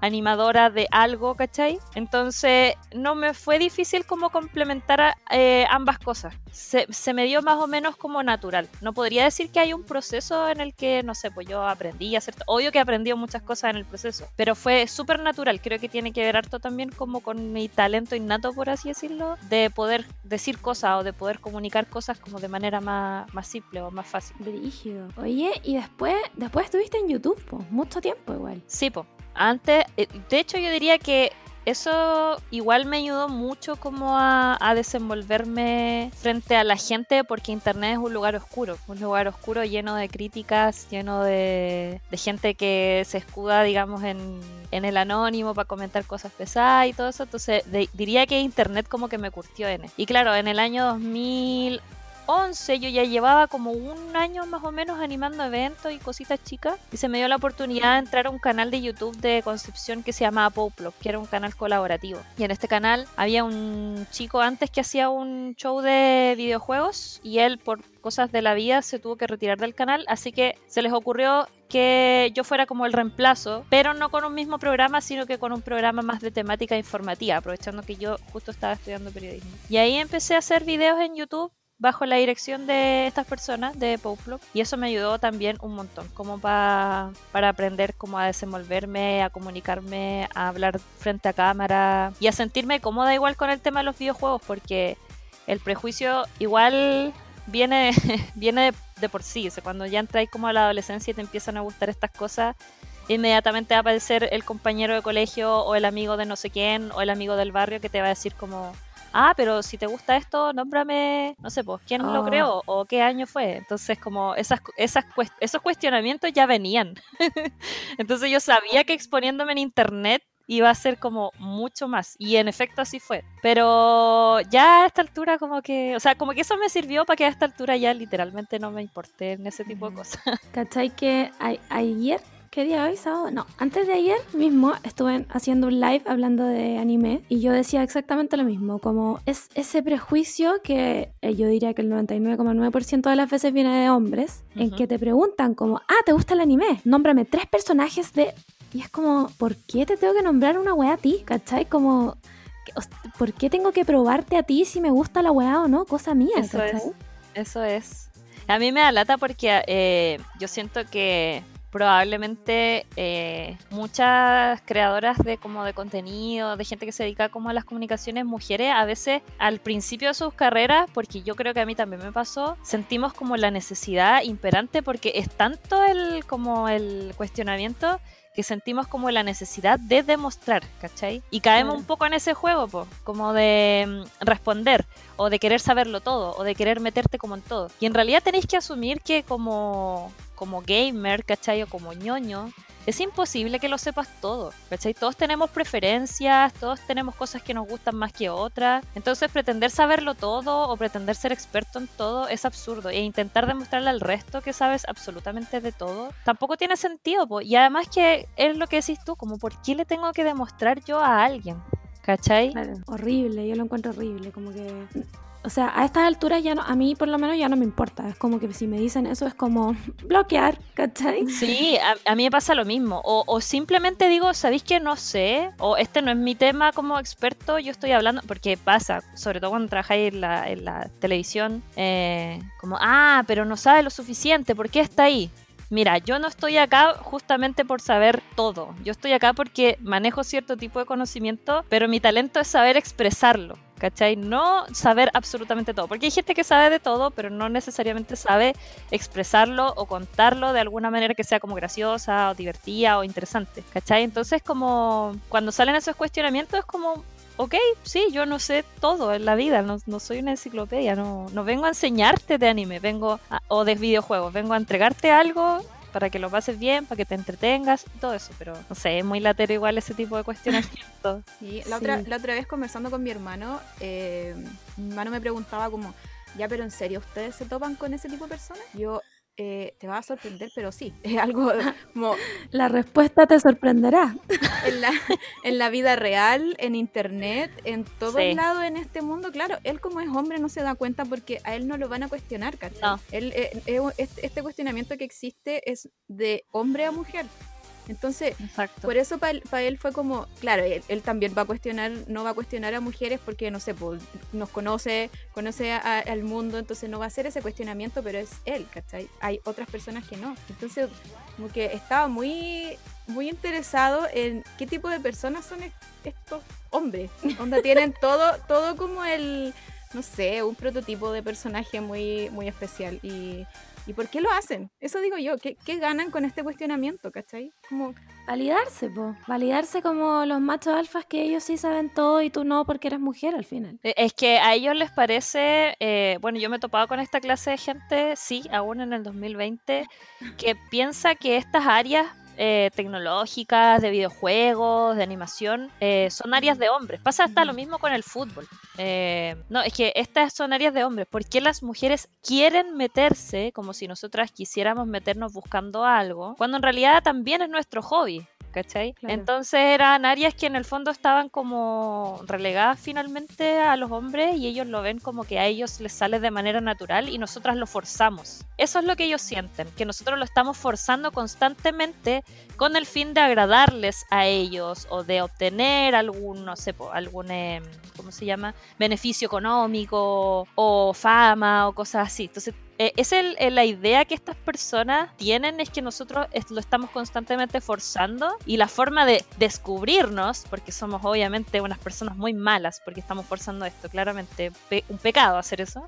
Entonces la forma de desenmascararnos es como intentar preguntarnos o intentar como cacharnos, caché, como atraparnos en nuestra mentira. Y por eso es que nos preguntan constantemente como, ¿sabes suficiente de esto? ¿No sabes suficiente de esto? ¿Cachai? Es como una forma como de desenmascararnos. Es una cosa muy ridícula. La cagó. Oye, Laru, y después vamos a volver a esto, pero yo quería preguntarte por, eh, ya, estuviste en YouTube, después estuviste en radio. ¿Cómo fue eso? Estuviste en la radio Coca-Cola, si no me equivoco. Sí, trabajé como tres años más o menos ahí y fue bacán porque mi sueño o sea, uno de mis sueños cuando partí como con las ganas de estudiar periodismo era hacer radio. Porque obvio que yo, como niña que nació en los 90 y creció en los 2000, obvio que escuché Resident Hit cuando era chica. Claudio PCX. Claudio PCX, mi gurú de la vida. Y, y yo quería como mi sueño era como continuar con su legado, ¿cachai? A, ese era el nivel de admiración que yo tenía por esta gente, porque sentía que lo que ellos hacían, lo que a mí me hacían sentir, como trayendo como las cosas que a mí me gustaban a un medio mainstream como la radio, era maravilloso. Así que yo, yo decía como, yo voy a estudiar periodismo y quiero trabajar en la radio. Entonces cuando finalmente logré trabajar en la radio fue como, oh, un sueño cumplido. Y fue entretenido igual, a mí me encanta la radio, por eso mismo como que mmm, siempre, eh, bueno, salí de la radio, pero igual siempre siempre he estado como haciendo podcast o haciendo programas como en radios independientes y cosas así porque no me he podido despegar de lo maravilloso que me parece el mundo radial. Y ahora que es como el boom de los podcasts, estoy muy feliz porque hace tiempo no escuchaba como un programa. Para mí Resident Hit era como, claro, una vía como de escape, de desconexión. Yo me, me conectaba más para escuchar, bueno, la música japo obviamente, pero para escucharlos a ellos también. Y ahora con los podcasts estoy teniendo como una se sensación como similar, como que me estoy encariñando de la gente de los podcasts que escucho. Es como súper bonito porque te sentís como conversando con alguien, pero donde tú no podías hablar. Como ese meme que salió hace poco. Sí, me encanta ese meme, que está es el huevo como con las minas del lado. Sí, es muy real. Sí, yo, yo también debo, debo reconocer que también me gusta mucho la radio y este podcast chiquitito que tenemos, como lo más parecido que tengo a la radio y a hacer radio, como hacer un programa. Y, y me tomo caleta de lo que decís, como es súper emocionante, es súper extraño eso que decís de mm, como querer a alguien. Onda, hay muchos podcasts, yo escucho unos, unos podcasts de una de unas gringas que, que cuentan historias de terror. Y bueno, es, es, muy increíble cuando, no sé, les da miedo, como que de repente les, les aparece como un sonido extraño, como que todas se asustan. Y yo como, filo, estoy ahí yo con ellas conversando. O te reís, como que pasa una talla y, y sí. te reís, ¿cachai? Y decís como, bueno, me estoy riendo de una talla que les pasó a dos personas que literalmente están como a kilómetros míos. Pero se siente bacán porque te sentís como parte de, donde estáis tú solo en tu living o en tu pieza escuchando este paro, este, no sé, este grupo de personas como haciendo algo súper maravilloso. Y esa es la diferencia que yo encuentro que tiene la radio con la tele. Mm. Porque la tele a veces está ahí como para hacer ruido, ¿cachai? Como para, para sonar de fondo. Pero la radio siento que acompaña a caleta, como que da un, un sentido de conexión muy distinto al que te da la tele. Y en parte es porque no ves ¿cachai? Lo que está pasando. Entra como directo a tu cerebro por tus oídos. No hay una barrera como un estudio de televisión, una cámara, ¿cachai? No hay algo que se vea como muy maqueteado. Tú sentís que de verdad alguien se sentó y te empezó a hablar. Aparte que por lo menos aquí en Chile eh, los animadores que tenemos eh, dejan Uf. bastante que desear. Entonces la, la, gente que hacía radio y que hace radio todavía, por lo menos yo como que encuentro que es gente más amena y, y, y como que, sí. no sé, como que sus voces te caen bien. En cambio la tele es, bueno, odio a ese loco del, del que, era, que era el todo. No ¿Ese sé sigue en la tele? No sé ni cómo se no, llama, pero no, lo, sé. filo, no, no quiero ver nada de él. Entonces, eh, entonces es como así, es como eso, como, como que te podí, aparte que podía hacer otras cosas también con la radio, sobre todo con los podcasts. Yo escuchaba, escuchaba muchos podcasts antes y, y era eso, era como lo, lo dejáis ahí, si queréis lo paráis, después volví a escucharlo, es como muy a tu tiempo y a tu ritmo me gusta mucho sí. también. Es como una radio muy democratizada al final, porque sí. en el fondo tú elegís lo que querías escuchar también, pues porque tampoco, yo me imagino que en las radios igual tienen una pauta como de ya, mm. podía hablar de esto, pero no Exacto. podía hablar de esto, ¿cachai? Pero en un podcast, nosotras acá de repente tapamos a chucha al tercer Hokage, ¿cachai? Entonces, como. y nadie nos puede decir como, no hagan eso, niñas, como que filo.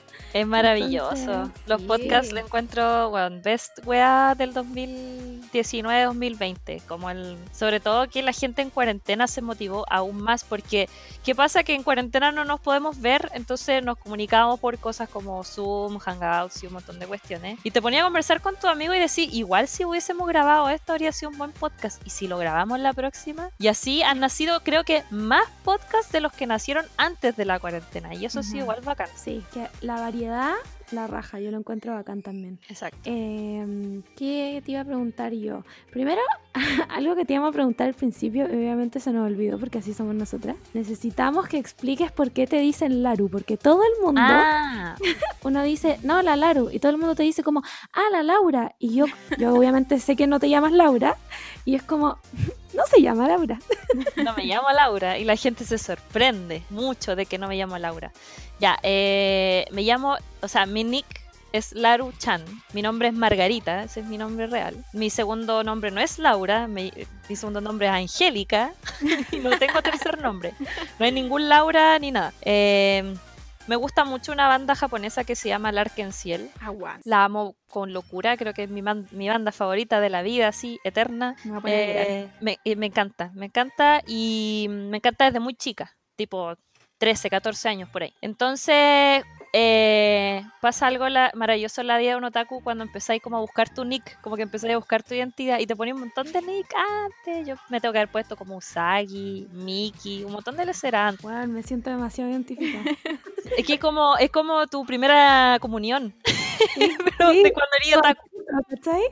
Como listo. Este es tu nombre. Este es tu nombre. Y caché que como que uno no se va sintiendo cómoda con todos los nombres, po. Ya, la cosa es que eh, Larken Ciel en japonés se dice Laruku An Shieru. Así es como se pronuncia y así es como se escribe en katakana, porque como es un nombre francés, que, se- que en francés significa arcoiris. Entonces yo agarré el Laruku y dije, ¿sabéis qué? Me gusta este nick porque es neutro. Yo en ese tiempo estaba empezando a jugar juegos online, así que obvio que tenía que ponerme un nick neutro porque si me ponía algo como Sagi-chan, Miki-chan, me Hombre. iban a hacer mierda.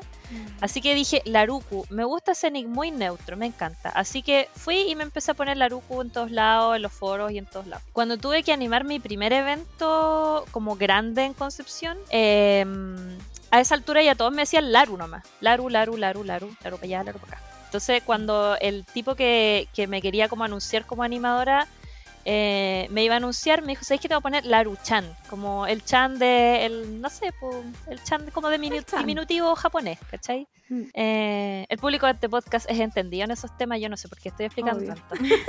Eh, bueno, la cosa es que me puso Laru-chan y yo, ah, bueno, y así quedé y, y así empecé como, porque me acuerdo que ese día como en ese evento había gente como muy tierna que me pedía como autógrafos, literal no me conoce nadie, pero qué que hay alguien que te como, ah, le voy a pedir un autógrafo a la animadora del evento, dos personas, ya no estamos hablando de una gran cantidad.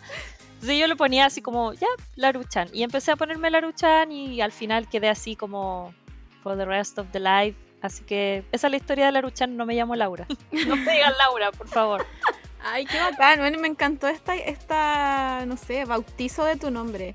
Sí. Yo hace poco le, le dije a la Margot como, me gustaría igual ponerme en mis redes sociales como, no sé, mi nombre, como ya soy una persona adulta. Y después como que digo, pero ¿cómo voy a dejar mi nombre? Onda que lo, lo- no sé si lo vaya a ocupar otra persona, pero, pero yo me llamo Sailor Moore y mi apellido es Moore. Entonces es un juego de palabras. Yo cuando lo descubrí fue, Estupendo. fue como, bueno, ¿por qué no me llamo así desde, no sé, mi, mi nacimiento? ¿Por qué mi mamá no me puso así? Entonces, claro, como que en, en el internet hay muchas Sailor y, y como el, el apellido, pero, pero no sé, como que yo es un juego de palabras que yo lo encuentro, pero filo, no voy a dejar de llamarme así nunca en la vida. Ese va a ser mi username para siempre. Cuando me entierren, pónganlo en mi lápida. Sí. Aquí yace Sailor Moore. Oye, a mí me pasa que igual yo pienso como, ya, pero ¿qué pasa cuando tenga 40? ¿Voy a seguir siendo Laruchan? Como... Qué fuerte pregunta. Brígido, porque ya tengo 30, o sea, tengo 29, pero me carga decir 29 porque el número, no sé, ¿qué número más raro? Entonces yo digo 30 nomás. Eh, y digo, a los 40 años voy a seguir siendo Laruchan, como me voy a seguir sintiendo como Laruchan, como casi como un personaje, como un, no sé, un avatar. O Pero me voy a... a ser Larusan nomás, po. Larusan. sí. Larusama, por favor. Claro. Larudono. obvio. Puta, yo creo, yo creo que esta generación sí. Vamos a hacer como así Ya, filo, hasta sí. el final. Como que no, no nos da drama. Eh, no sé, yo, yo cuando era chica creo que lo he contado, pero era muy otaku de closet. Como que en mi colegio eh, las otaku siempre fueron las raras, entonces yo no estaba en el grupo de las otaku, entonces era como mi amiga, obviamente hasta el día de hoy me huevean con, con los monos chinos, pero era muy muy de closet y ahora ya grande como que digo bueno hubiese si vuelvo a la adolescencia filo voy a ser un otaku para siempre porque me, me privé de muchas weas por no sé por lo que pensaban qué pensará la otra gente como por ser catalogada de rara no sé filo Por miedo al bullying igual, que igual es- lo encuentro justificado. Sí, la gente, de- la- los otaku, y, y los otaku eran como los más normales, entre comillas, como que yo me acuerdo, no sé, los, los bichos, los chares, bueno, Braver than the Marines, eran increíbles. súper valientes igual. Esa época igual era compleja. A, a mí en lo personal nunca me hicieron bullying eh, por, por- porque me gustara la- eh, toda esta onda, pero mm, sí igual sentía como un alejamiento como del resto de mis compañeros o de mis compañeras. Yo iba en un liceo femenino, entonces sí era como ya, igual es media rara, como nos cae bien y no la vamos a molestar, pero igual es media rara. ¿Cachai? Entonces igual era como extraño o de repente como que no te consideraban para ciertas cosas porque no, ella es la rara, como... No, ella no bebe, no toma, no fuma, es como la rara, pues, ¿cachai? Pero... Pero creo que fui todo lo otaku que quise ser cuando chica, así que eh, no, no, tengo, no tengo remordimientos, pero sí hubo una época después, cuando ya iba en la universidad, que como que me quise como alejar de eso y todo. Y ahora que estoy más grande, siento exactamente lo mismo, como que bueno, voy a hacer todo lo ñoña que quiera hacer, probablemente de aquí. De hecho, veo más anime ahora que de lo que veía antes, Mm. Entonces, Sí. como ya, filo. Voy a, voy a tener 50 años. ¿Han pensado en esa hermosa vejez que va a ser tener 50, 60 años y seguir viendo anime? Yo lo encuentro lindo. Ah, bueno, a mí me encanta, onda, yo aspiro a eso. Onda, ¿han visto algún abuelito actual ver anime? Yo no. Entonces, No. nosotros vamos a ser los primeros abuelitos como en ver anime, pues. Oh, qué lindo. Bueno, Hay esperanza, hay esperanza. Sí. Abuelito, ¿qué estás viendo? No, estoy viendo el capítulo final de temporada de... La wea Naruto por novena vez. ¿Te imagináis el final de One Piece? Claro. Wow, ¿te imagináis? ¿Vamos a estar vivos para el final de One Piece? Juan, ayer, te juro que ayer leí una wea como que a One Piece le quedan 6 o 7 años. Cinco, weón. cinco. El autor, on- pero ya, pero el autor lleva como cinco años diciendo que le quedan cinco años. Y ya no le creo nada. Se va a mandar. Pero al menos, un pero al menos, al menos lo sigue. Es uno de los pocos que, que de ese año eh, todavía sigue su manga. Sí, ponía a hablar de Hunter. Porque todo- Hunter no lo vamos a ver. Hunter no, No, vamos a vivir no. para contarlo. No, ya una vez hablamos, sí, hablamos de esto en el podcast una vez y que nosotras creemos que el autor de Hunter se va a mandar un Game of Thrones y filo, no, no sabe cómo terminarlo y se va a morir antes nomás, pico. Y lo, Y lo va a dejar ahí terminar nomás. el hijo o le va a dejar el cacho a la señora que grande ella Claro. porque es la creadora de Sailor Moon, pero... Sí, aguante Pero- Naoko Takeuchi. Naoko Takeuchi, la- yo siento que como que carrió esa familia, como que igual el viejo es reflojo, entonces como yo creo que viven como de los royalties que ella sigue vendiendo de Sailor Moon, porque ya ¿qué vende el Claro. Con Hunter X? Nada, po. Nada, pues y de Yu Yu Hakusho ya pf, muchos años. ya, muchos po. años, entonces, y, y, y la Naoko ahí vendiendo los royalties, ¿cierto? Sí, Para los, para los cosméticos, para todas las haga- cosas. po. Hagamos otro remake, démosle Sí, nomás. démosle nomás. Y, y el viejo es como tirado en el sillón, así, Sí, ay, toman- tomándose una monster. yo me lo imagino como, ay, es que hoy día me duele la manito, no puedo dibujar. Sí, no, no pello. No pello. Soy chiquito, no puedo. Así mismo. Ay, la wea. Em, bueno, te juro que me dio demasiada risa esta wea, como que me perdí. Eh, Vamos, vamos, yo creo que quiero volver como al tema del, del juego, de, de cómo, cómo ser gamer en este mundo, en, más encima que en Chile, como que en el mundo, eh, no sé si está como bien visto, pero al menos hay algo de, de ya, lo paso. Pero aquí en Chile, si decís, no sé, es que eres... ¿hay, ¿Hay alguien profesional en Chile ahora mismo? ¿La gente gana plata siendo profesional en, en juegos, como en, otro, en otros países? Sí, además que sí. Bueno, hay hartos estudios como de, de videojuegos independientes acá en Chile, así que hay harta gente que está viviendo de eso. Y además los que estamos viviendo como de, de todo lo que va relacionado, porque igual los videojuegos en una industria como la del cine, como no sé, como la de los deportes, ¿cachai? Entonces, tú puedes, tú puedes ser un periodista deportivo y en el fondo vives de los deportes, ¿cachai?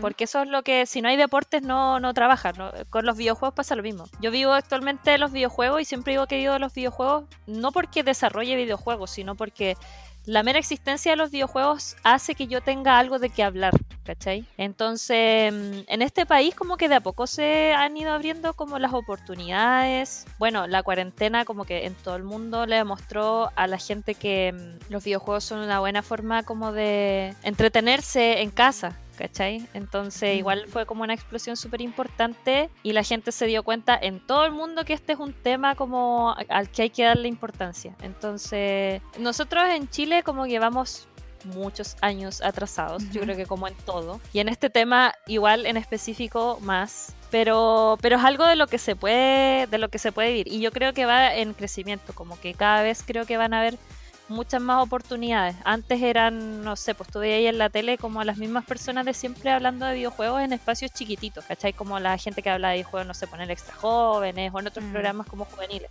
Y eran siempre como las mismas personas o en la radio, qué sé yo. Ahora hay muchas. Y ahora hay programas, ¿cachai? De videojuegos. No solamente en el canal en el que trabajo yo, sino que en otros programas también. eh, o sea, en otros canales. Entonces, yo creo que es exponencial. Como que cada vez se van a ir abriendo más oportunidades para que más gente pueda vivir de esto. Cada vez van a haber más estudios de creación de videojuegos también acá mismo en Chile. eh, más equipos competitivos de eSport para que los chicos jueguen profesionalmente algún videojuego competitivo. Entonces yo creo que es como darle tiempo nomás a esto para que agarre más vuelo y que cada vez más gente se pueda sumar. Pues hasta ahora sigue siendo un nicho, pero Mm. yo creo que las proyecciones a futuro son súper buenas. Oye, y hablando de este, el tema de los equipos, tú estás en un equipo, po.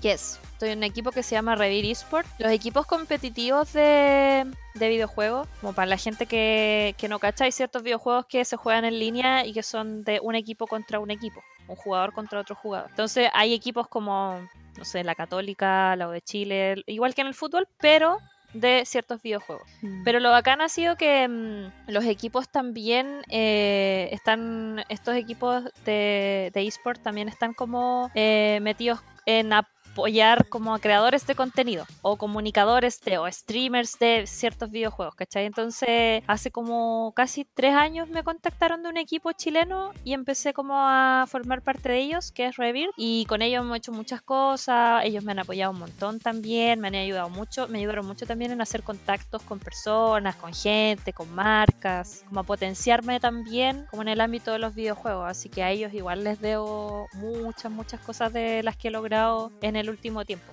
Y todos los equipos como de eSport también tienen a, su, a varios creadores de contenido, streamers y cosas así. Es bacán ese ecosistema, me gusta cómo funciona igual. Sí, aparte que, que es serio, ¿no? Es, o sea, Mm. como que, no sé, pues hablamos con mi mamá y mi mamá no lo puede entender. Es, no sé, es como sal, aflora todo su, su baby boomer porque no, lo, no puede entender que haya gente que se dedique a esto y, y gane plata, ¿cachai? Es como, ¿cómo es posible cuando a veces hay esto, el- los campeonatos mundiales de, de LOL y hay como, bueno, mueve mucha plata y mi mamá como que, porque a veces los vemos con mi hermano y mi mamá está muy así como, pero ¿qué es esto si están jugando en el computador? ¿Por qué? ¿Qué tiene de entretenido? ¿Por qué hay tanta gente? No sé, como que es algo que, que es tan, tan ajeno a ella y toda esa generación que, que no se lo toman en serio y, y es, y es muy, bueno, es como otra pega normal. ¿Por qué, por qué no, se, no, no- no le vamos a tomar el peso? Y creo es difícil que- de explicarles igual, como Sí. es una tarea súper compleja intentar explicarles como... Finalmente siempre termináis como, mira, ¿he ido al estadio a ver fútbol? Sí, ya, esto es lo mismo. Claro. Sí, entonces yo creo que es bueno esto que hacen, no sé, lo que dijiste del ecosistema, que, le dan como más, más seriedad al medio y que no, como que no lo, no lo dejen tan a la ligera. Así, igual yo creo que todos los que trabajan ahí se toman su trabajo muy en serio. Sí, es cierto.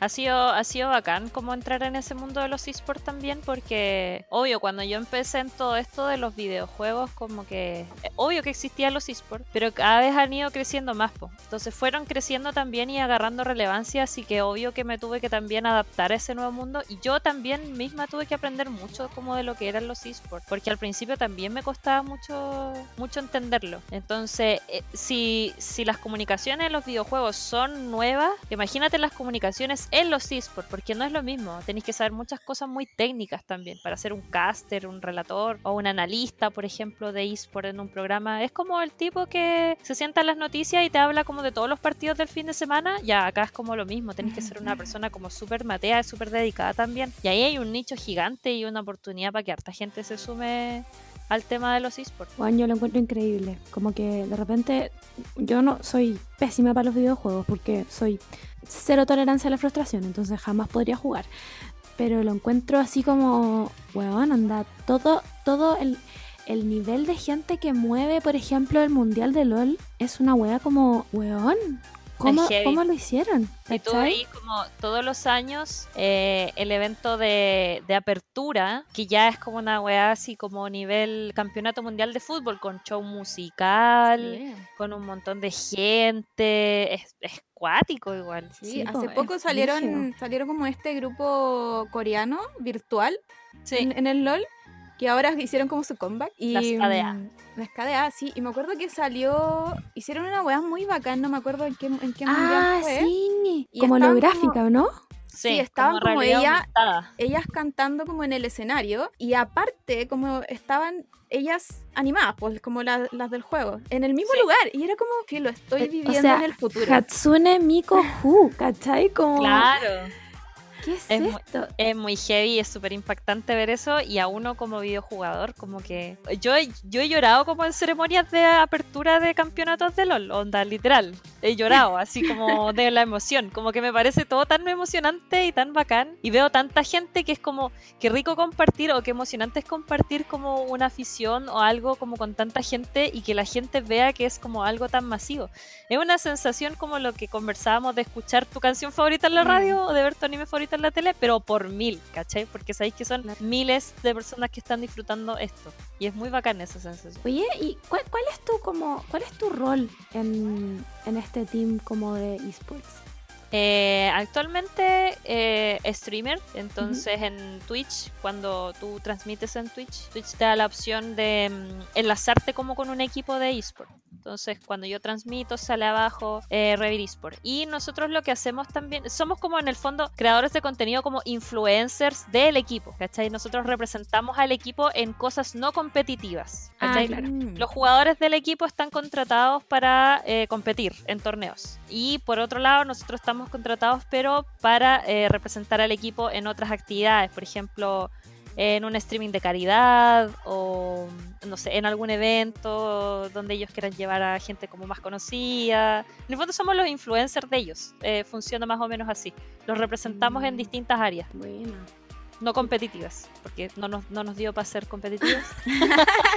así que solo usamos otras cosas. No, pero qué bacán que estén tan organizados igual, como... Sí, sí es bacán y otros equipos también están, bueno, son hartos equipos los que también funcionan como con ese sistema, entonces es bacán porque a los jugadores es más complejo al- a, veces ocuparlos como influencer porque el perfil de jugador eh, como de eSport es probablemente alguien que es un poco más retraído o que, o que normalmente está muy concentrado también en practicar el videojuego una y otra vez, ¿cachai? Entonces para cosas eh, que necesites como más más, más rápido, ¿cachai? O para poner a alguien frente a cámara, explicar alguna cosa, eh, te va a servir tener como algún creador de contenido o algún influencer de ese tipo, ¿cachai? Claro. Sí, qué bacán. Lo encuentro muy, muy, muy inteligente también. Es, es como obvio, sí. Como que pongo el caso, no sé, de Faker, que es como el uno, fue uno de los más conocidos. Y, y en la entrevista era muy raro. Era como, ya bueno, eh, mejor que, que juegue. Claro, Como que a lo mejor retraído. No retraído. tenía esa, esa llegada de, no sé, no sé si es carisma, no, no sé, pero como que era raro eh, él, él, ¿cachai? Como para hacer una cara de algo. Entonces, Pero es como- pero es como- jugando era espectacular. Como Messi, po. Messi es como Sí. un genio para la pelota, ¿cachai? Pero el tipo comunicacionalmente no es muy, no es muy bueno, ¿cachai? Es súper tímido, súper retraído. No, no mira ni, ni a los ojos, es súper raro Messi, en verdad. Sí, sí, es extraño Messi. Pero, eh, eh, claro, se suele dar como ese estereotipo, eh, como, claro, que el videojugador es mucho más retraído o está mucho más concentrado y que igual por eso tiene una habilidad como innegable para los Mm. videojuegos por lo mismo, ¿cachai? Se distrae Mm. poco, es súper concentrado y todo. Igual hay jugadores que son ultra carismáticos y Sí. todo, pero sobre todo acá en Latinoamérica igual, porque los latinos obviamente que somos un poco más sabrosones y más hiperventilados bueno, bueno, para la chacota. buenos para la chacota, buenos para la talla, pero, pero sí, pues en general el jugador profesional tiene como ese perfil ya de persona como, no, no sé si más seria, pero sí más como enfocada en Mm. yo quiero ser el mejor y lo voy a hacer, así que voy a jugar ocho horas este juego al día, porque Aparte puedo y que porque me ellos- pagan.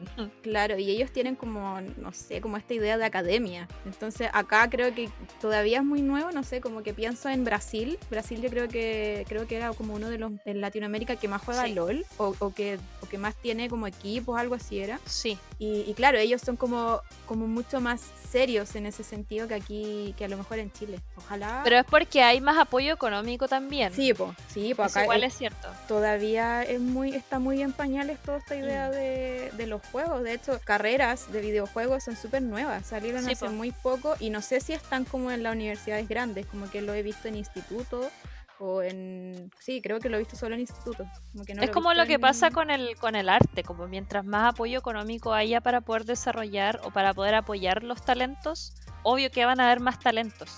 Entonces Brasil es un país que además es enorme, obvio, que tiene muchas más personas. Entonces las marcas tienen mayores presupuestos, igual que en México, invierten más en el área de los videojuegos y los jugadores tienen mejores condiciones, así que pueden entrenar más y por lo tanto, en consecuencia, al final es que son mejores, ¿cachai? Que los videojugadores claro. de, Argentina o de Chile o de Perú, ¿cachai? Entonces es algo que tienen que ir de la mano, como el apoyo económico em, para los esports tiene que siempre ser finalmente, siempre va a ser finalmente eh, un, un apoyo para que el nivel del videojugador suba.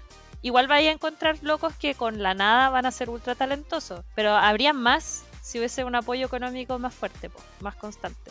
Claro. Sí, pues. Oye, Laru, ¿y cómo es el tema de ser mujer y trabajar en esto? Mm. Porque ya sabemos que ser mujer en Chile no vale nada.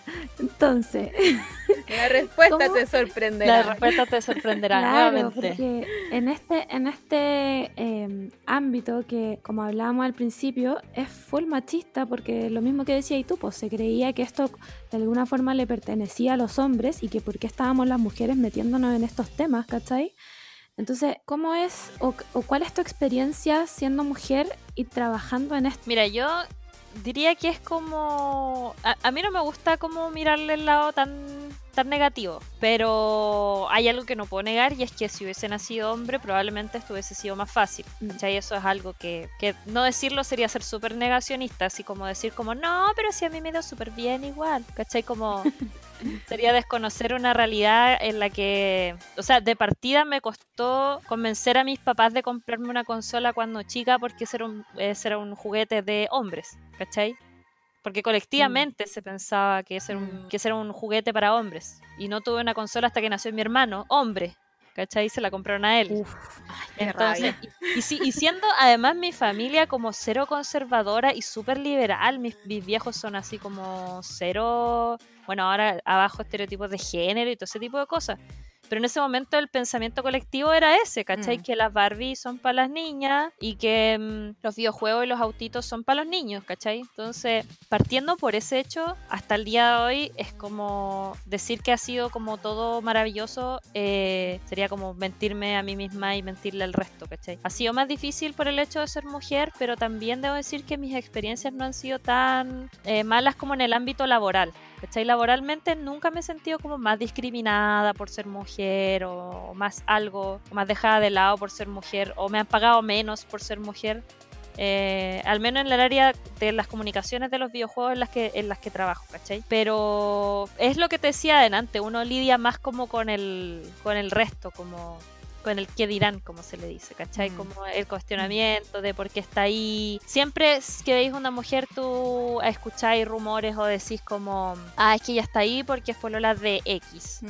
Ah, es que ella está ahí porque eh, hizo tal cosa o estuvo con tal persona. Que muchas veces son mentiras, ¿cachai? Pero siempre como que se asocia ese tipo de cosas. O, o, no sé, pitutos o cuestiones. Nunca estáis ahí como por tu talento, como que siempre estáis ahí porque alguien te puso ahí, porque alguien te tenía gana o ese tipo de cosas. Entonces, mm. y, lo otro también es eh, que este medio también nos hace mucho competir entre nosotras.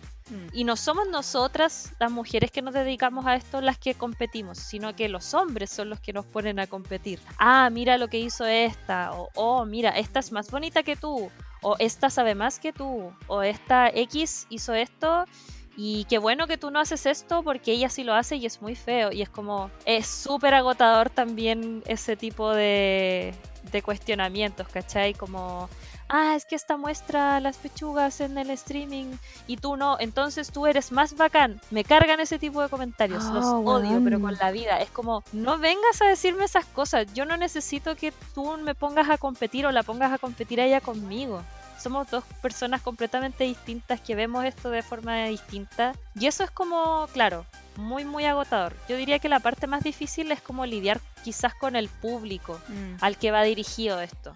¿Cachai? Pero mm. debo decir que de a poco se, se, han ido como rompiendo las barreras y es lo que le comentaba la otra vez a un amigo, como yo pensaba que las, no sé, pues cuando las mujeres recién pudieron votar, las mujeres que no podían votar y que literalmente como que dieron la lucha, ¿cachai? Para poder lograrlo, tienen que haberlo pasado como el pico. La primera mujer que fue a correr una maratón, onda, se tuvo que robar un cartel de un competidor hombre y ponerse a correr mientras tenía como a 20 hombres corriendo detrás de ella que la querían agarrar para sacarla de la, de la pista. Claro. Yo pienso que nosotras, nuestra generación, como de videojugadoras profesionales o de mujeres que se dedican a la comunicación de los videojuegos, somos un poco como esa corredora, como que lo vamos a tener que pasar como el pico igual, pero en pos de que las que vengan después de nosotras lo pasen muy bien. Y creo que eso vale completamente la pena y que por eso me esfuerzo, aunque de repente siempre hayan haters, aunque hayan hombres como cuestionándote o explicándote cosas que ya sabes o haciéndote sugerencias que nadie les preguntó. Eh, yo digo, cada vez que digo eso, yo pienso en esa corredora. Yo soy esa corredora y las niñas que ahora tienen 5 años y que les encantan los videojuegos, cuando tengan mi edad van a poder disfrutar bacán de esto porque su generación no las va a cuestionar y su generación las va a aceptar con este hobby sin pensar de que es algo forzado. Y creo que ahí vale completamente la pena seguir haciendo lo que hago. Qué Bueno, lindo, ¿eh? literalmente me, me estoy poniendo a llorar y no puedo. ¿Acaso tengo esperanza en el futuro? Yo, yo prefiero creer que el futuro que nos espera es más brillante, amigas. Así que yo pienso en eso, de verdad. Cada vez que recibo un comentario como pesado, pienso en esa corredora. Que esa historia me la enseñó mi mamá porque mi mamá corre, mi mamá es runner. Entonces pienso en ella. Como mi mamá corre porque esa señora que no sé si está muerta, pero era una señora así, hace muchos años atrás, donde las fotos son en blanco y negro. Y mi mamá puede correr gracias a que esa señora corrió por primera vez, ¿cachai? De manera forzada. Claro. Entonces yo pienso como en, en esa misma analogía, pero con las mujeres que juegan videojuegos de manera profesional, o con las niñas que hacen streaming, ¿cachai? O que le piden consolas al papá y el papá las mira como, pero hija, tú tienes que jugar con muñecas, cosas así. Ay, Igual podríamos poner bueno. esa historia del- de, la corredora como en todos los ámbitos En de todo. mujeres, porque Sí, como que para nosotras es muy nuevo todo al final. Como que ahora recién, 20 no sé, en este, ni siquiera en el siglo, como que en este año recién, eh, como que estamos tratando de, de botar todas estas barreras que pensábamos que no existían, pero estaban ahí hasta, hasta el día de hoy. Entonces, no sé, Exacto. bueno, me emocioné mucho, Filo. Voy a Yo contar igual, esta bueno. historia siempre. Real, casi me pongo a llorar, weón. Estaba así como, Margot, no llores ahora, por favor. ¿Cachai? Pero sí, pues, es complicado ser mujer, pero vale la pena porque las niñas son el futuro. las niñas son el futuro y siento que toda nuestra rabia y toda nuestra frustración, weón, siento que de verdad que va a valer la pena. Así que al- para las chiquillas que estén escuchando esto como de cualquier área, si les gusta el fútbol, Mm. o estas áreas que siempre les dijeron que eran para hombres o cosas así, weón, toda esa rabia como transfórmenla en las ganas de que las niñas que vienen después de nosotras, weón, lo pasen la zorra. Eso es. Juan, no sé cómo sacarme esta emoción, no estoy weando, estoy demasiado emocionada. Imagínate, imagínate la emoción que sentí yo cuando, cuando como que pensé esto por primera vez, así como llorando paticos. Mamá, la cagó. Oye, eh, voy a cambiar el tema radicalmente y última pregunta porque sabemos que tienes que ir a hacer cosas. Sí. Em, fuiste intérprete de un grupo de K-pop. Ah, ¿Quién? ¿Cuál? ¿Quién? ¿Dónde? Por favor, cuéntanoslo todo. pero espérate, eh, está, me estás preguntando por, por quién específico? Por... Es que yo hay uno que tengo clarísimo. Card lo tengo Card, clarísimo. ya. Ah, Sí. Pero Lo que pasa espérate, es- ¿fue uno de uno? No, no, no. Lo que pasa es que trabajé en una productora que no vamos a nombrar, pero que traía Ah, como... ya, ok, me quedó claro. Usted sabe, usted sabe, que no podemos nombrar. Eh, y mm, normalmente Twitter la escriben con números y un montón de cosas. Eh, trabajé harto tiempo y en- entonces me relacioné con hartos grupos de K-pop que vinieron, pero eh, públicamente, ¿cachai? Lo único que hice fue con Card. Cuando vinieron a Chile, la... fue la primera vez que vinieron a Chile, año 2018 creo. Oh, ya no me acuerdo. Ya, pero filo. Eh, ellos hicieron, fue, fue el primer grupo eh, literal en girar, entre comillas, por Chile, porque fueron a tres ciudades. Eso no había pasado nunca antes. O sea, los grupos de K-pop venían a Santiago y era. Y. Card, eh, que es un grupo, que en ese tiempo era un grupo que igual ya llevaba, no llevaba tanto tiempo, pero igual estaba agarrando como harta potencia, sobre todo en Latinoamérica, se dieron el tiempo como de tocar en tres lugares distintos. ¿Cachai? Algo que probablemente BTS no sé si haría, por ejemplo, que es un grupo como hiper mega famoso. O a lo mejor sí, no sé. Entonces ahí eh, justo yo estaba mm, trabajando para esta productora y muy metida como en toda la onda del K-pop. Y ahí me hicieron el ofrecimiento como necesitamos eh, como una maestra de ceremonias, que se le llama, Mm, eh, porque este, este grupo, que era Card en ese momento, no tenía muchas canciones. Había sacado como un mini álbum que tenía como 5 o 6 canciones. Entonces el show iba a ser demasiado corto si solo se dedicaban a, Claro, a- claro. a hacer lo suyo y chao. Y así que por eso como que lo que hacían era como tener juegos entre medio, ¿cachai? Hacer como trivias, hacer pasar a gente del público, muy como de show así medio televisivo. Entonces como necesitaban una, una animadora, yo dije, ya pues, voy. Obvio que yo no sé nada de coreano, así que además me pusieron a una chica que, que es eh, chilena, pero Es coreano. em, es coreana, es chilena y coreana, que era como la traductora, ¿cachai? Entonces ella era como mi mano derecha, porque ella estaba detrás del escenario y ella literalmente tenía que traducir todo lo que yo decía, porque además nos pasaron un script, como un guion, ¿cachai? Mm. Nosotros no nos podíamos salir de un guion, eh, porque eso era lo que había, eh, ustedes saben que todo Corea es como muy rígido igual Sí, sobre todo esta industria del K-pop. Entonces nos pasaban un guion, el guion tenía que estar ensayado. Eh, de hecho, tuvimos que hacer ensayos con el grupo incluido. ¿Cachai? Como para que el grupo supiera como cuál era el, el tiempo que nos íbamos a demorar haciendo todas las dinámicas. Entonces yo tenía que decir una frase, terminar de decirla y esperar que la niña la dijera en coreano. Después yo tenía que decir una frase y, y así, como que no nos podíamos salir del protocolo porque si no, como que la señora que era la representante del grupo en la gira era como, ah, se equivocaron. Era súper cuático, me daba mucho miedo.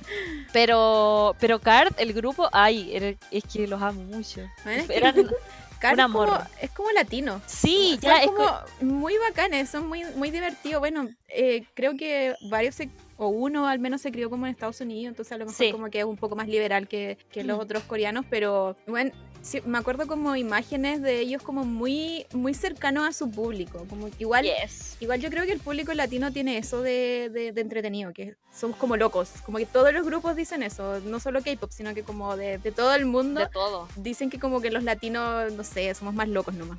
Muy- Yo creo que Sí. es porque nadie nos pesca y cuando vienen es como, ¡guau! Yo esa es la creo, weá. sí, la Hay que sí, hay que jugarse la vida para que vengan grupos, sobre todo como K-pop o J-pop o cualquier wea Exacto. asiática. Es como que te jugáis la vida para que vengan, ¿cachai? Exacto, y, y, y vienen una vez y después no vienen más, o sea, olvídate, Sí, sí, ya del hoyo. Entonces, No, y yo, yo creo, yo creo bacán igual que, que hayan quizás como invitado a alguien que sabe, porque me acuerdo del cuando hicieron el Music Bank, parece, como que Sí. invitaron a, mm, al Steffi, Ah, pero fue el ah, segundo. ese fue el, segu- el, el del segundo, el, 2018, el que fue ¿no? hace, hace poco, cuando vino Twice. Hace, hace poco. Sí, creo que fue Pero- 2018 ese. Mm, Pero invitaron a ella y como que, man, ¿qué hace ella? Como, Sí, me solo. Sí. solo la pusieron porque, no sé, a lo mejor de verdad tenía Era pituto. Pero, pero creo que, no sé, para hacer visible esto, como que podían poner otra, otra mina que se dedicara quizá a, o que supiera un poco más del, del, como del tema.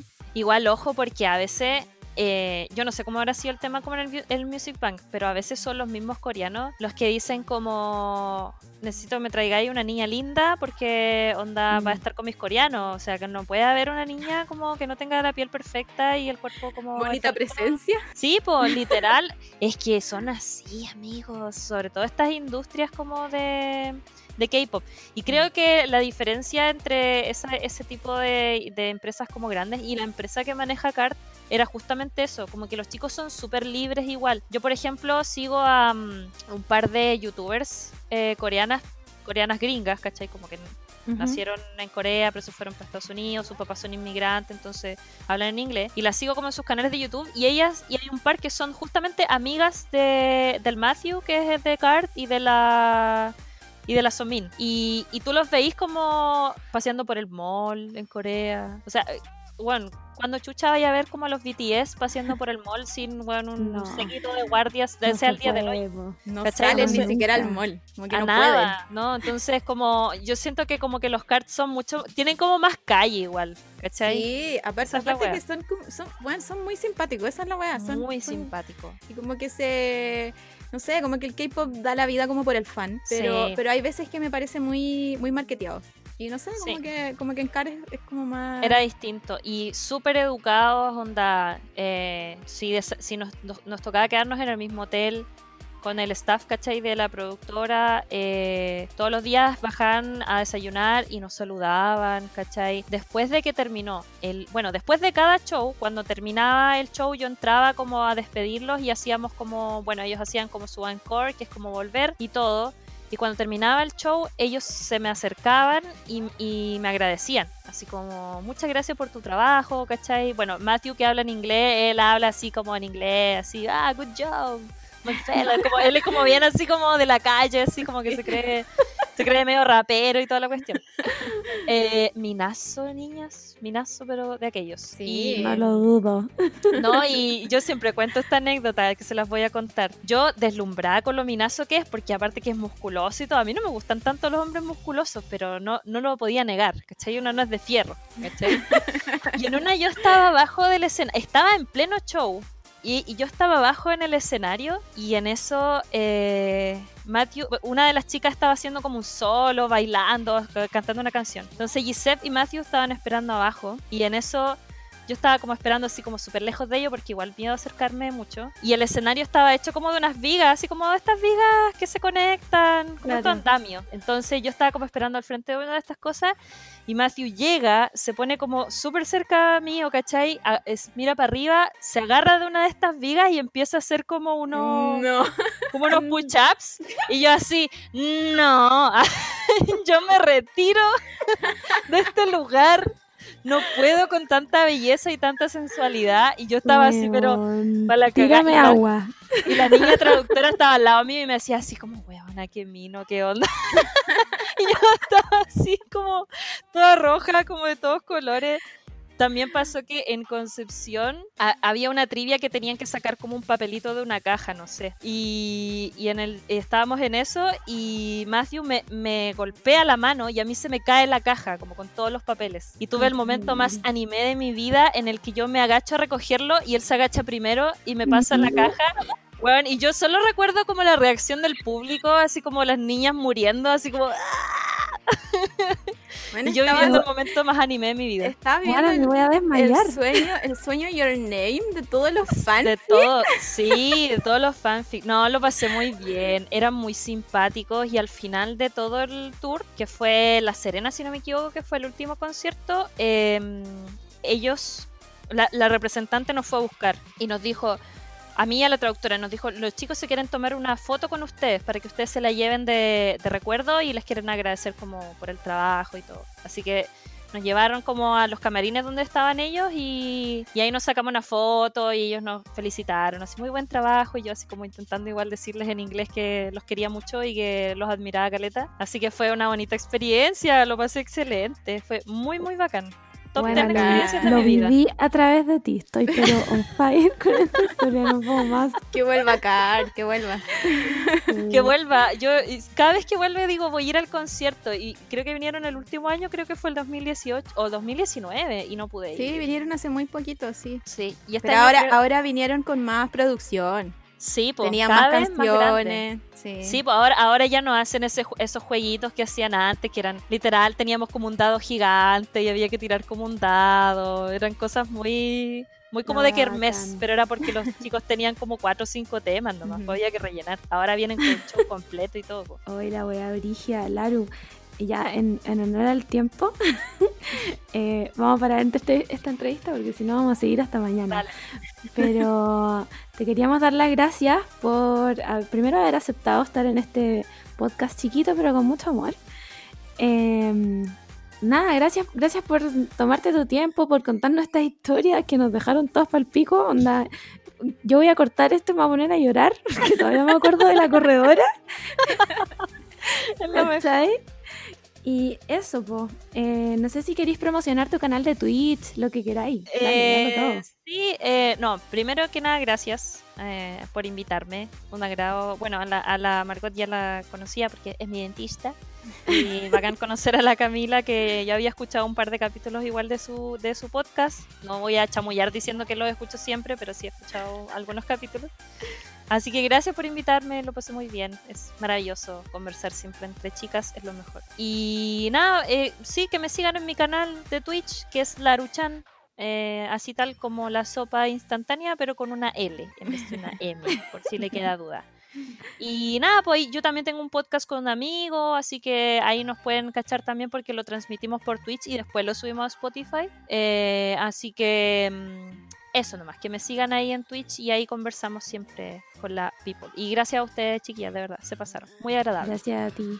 Sí, lo pasamos Amamos bien. Aparte que, aparte que nosotras no tenemos idea así como de entrevistas. Preguntar, como que estamos al principio, como que es cortocircuito, así, ya filo, que salga como salga.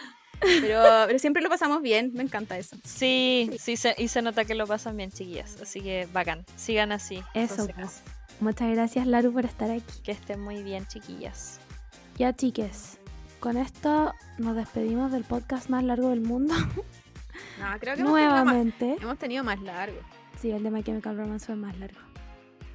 Yo creo que. No, fila. Iba a decir que nunca lo vamos a superar, pero nos tengo fe. no sé.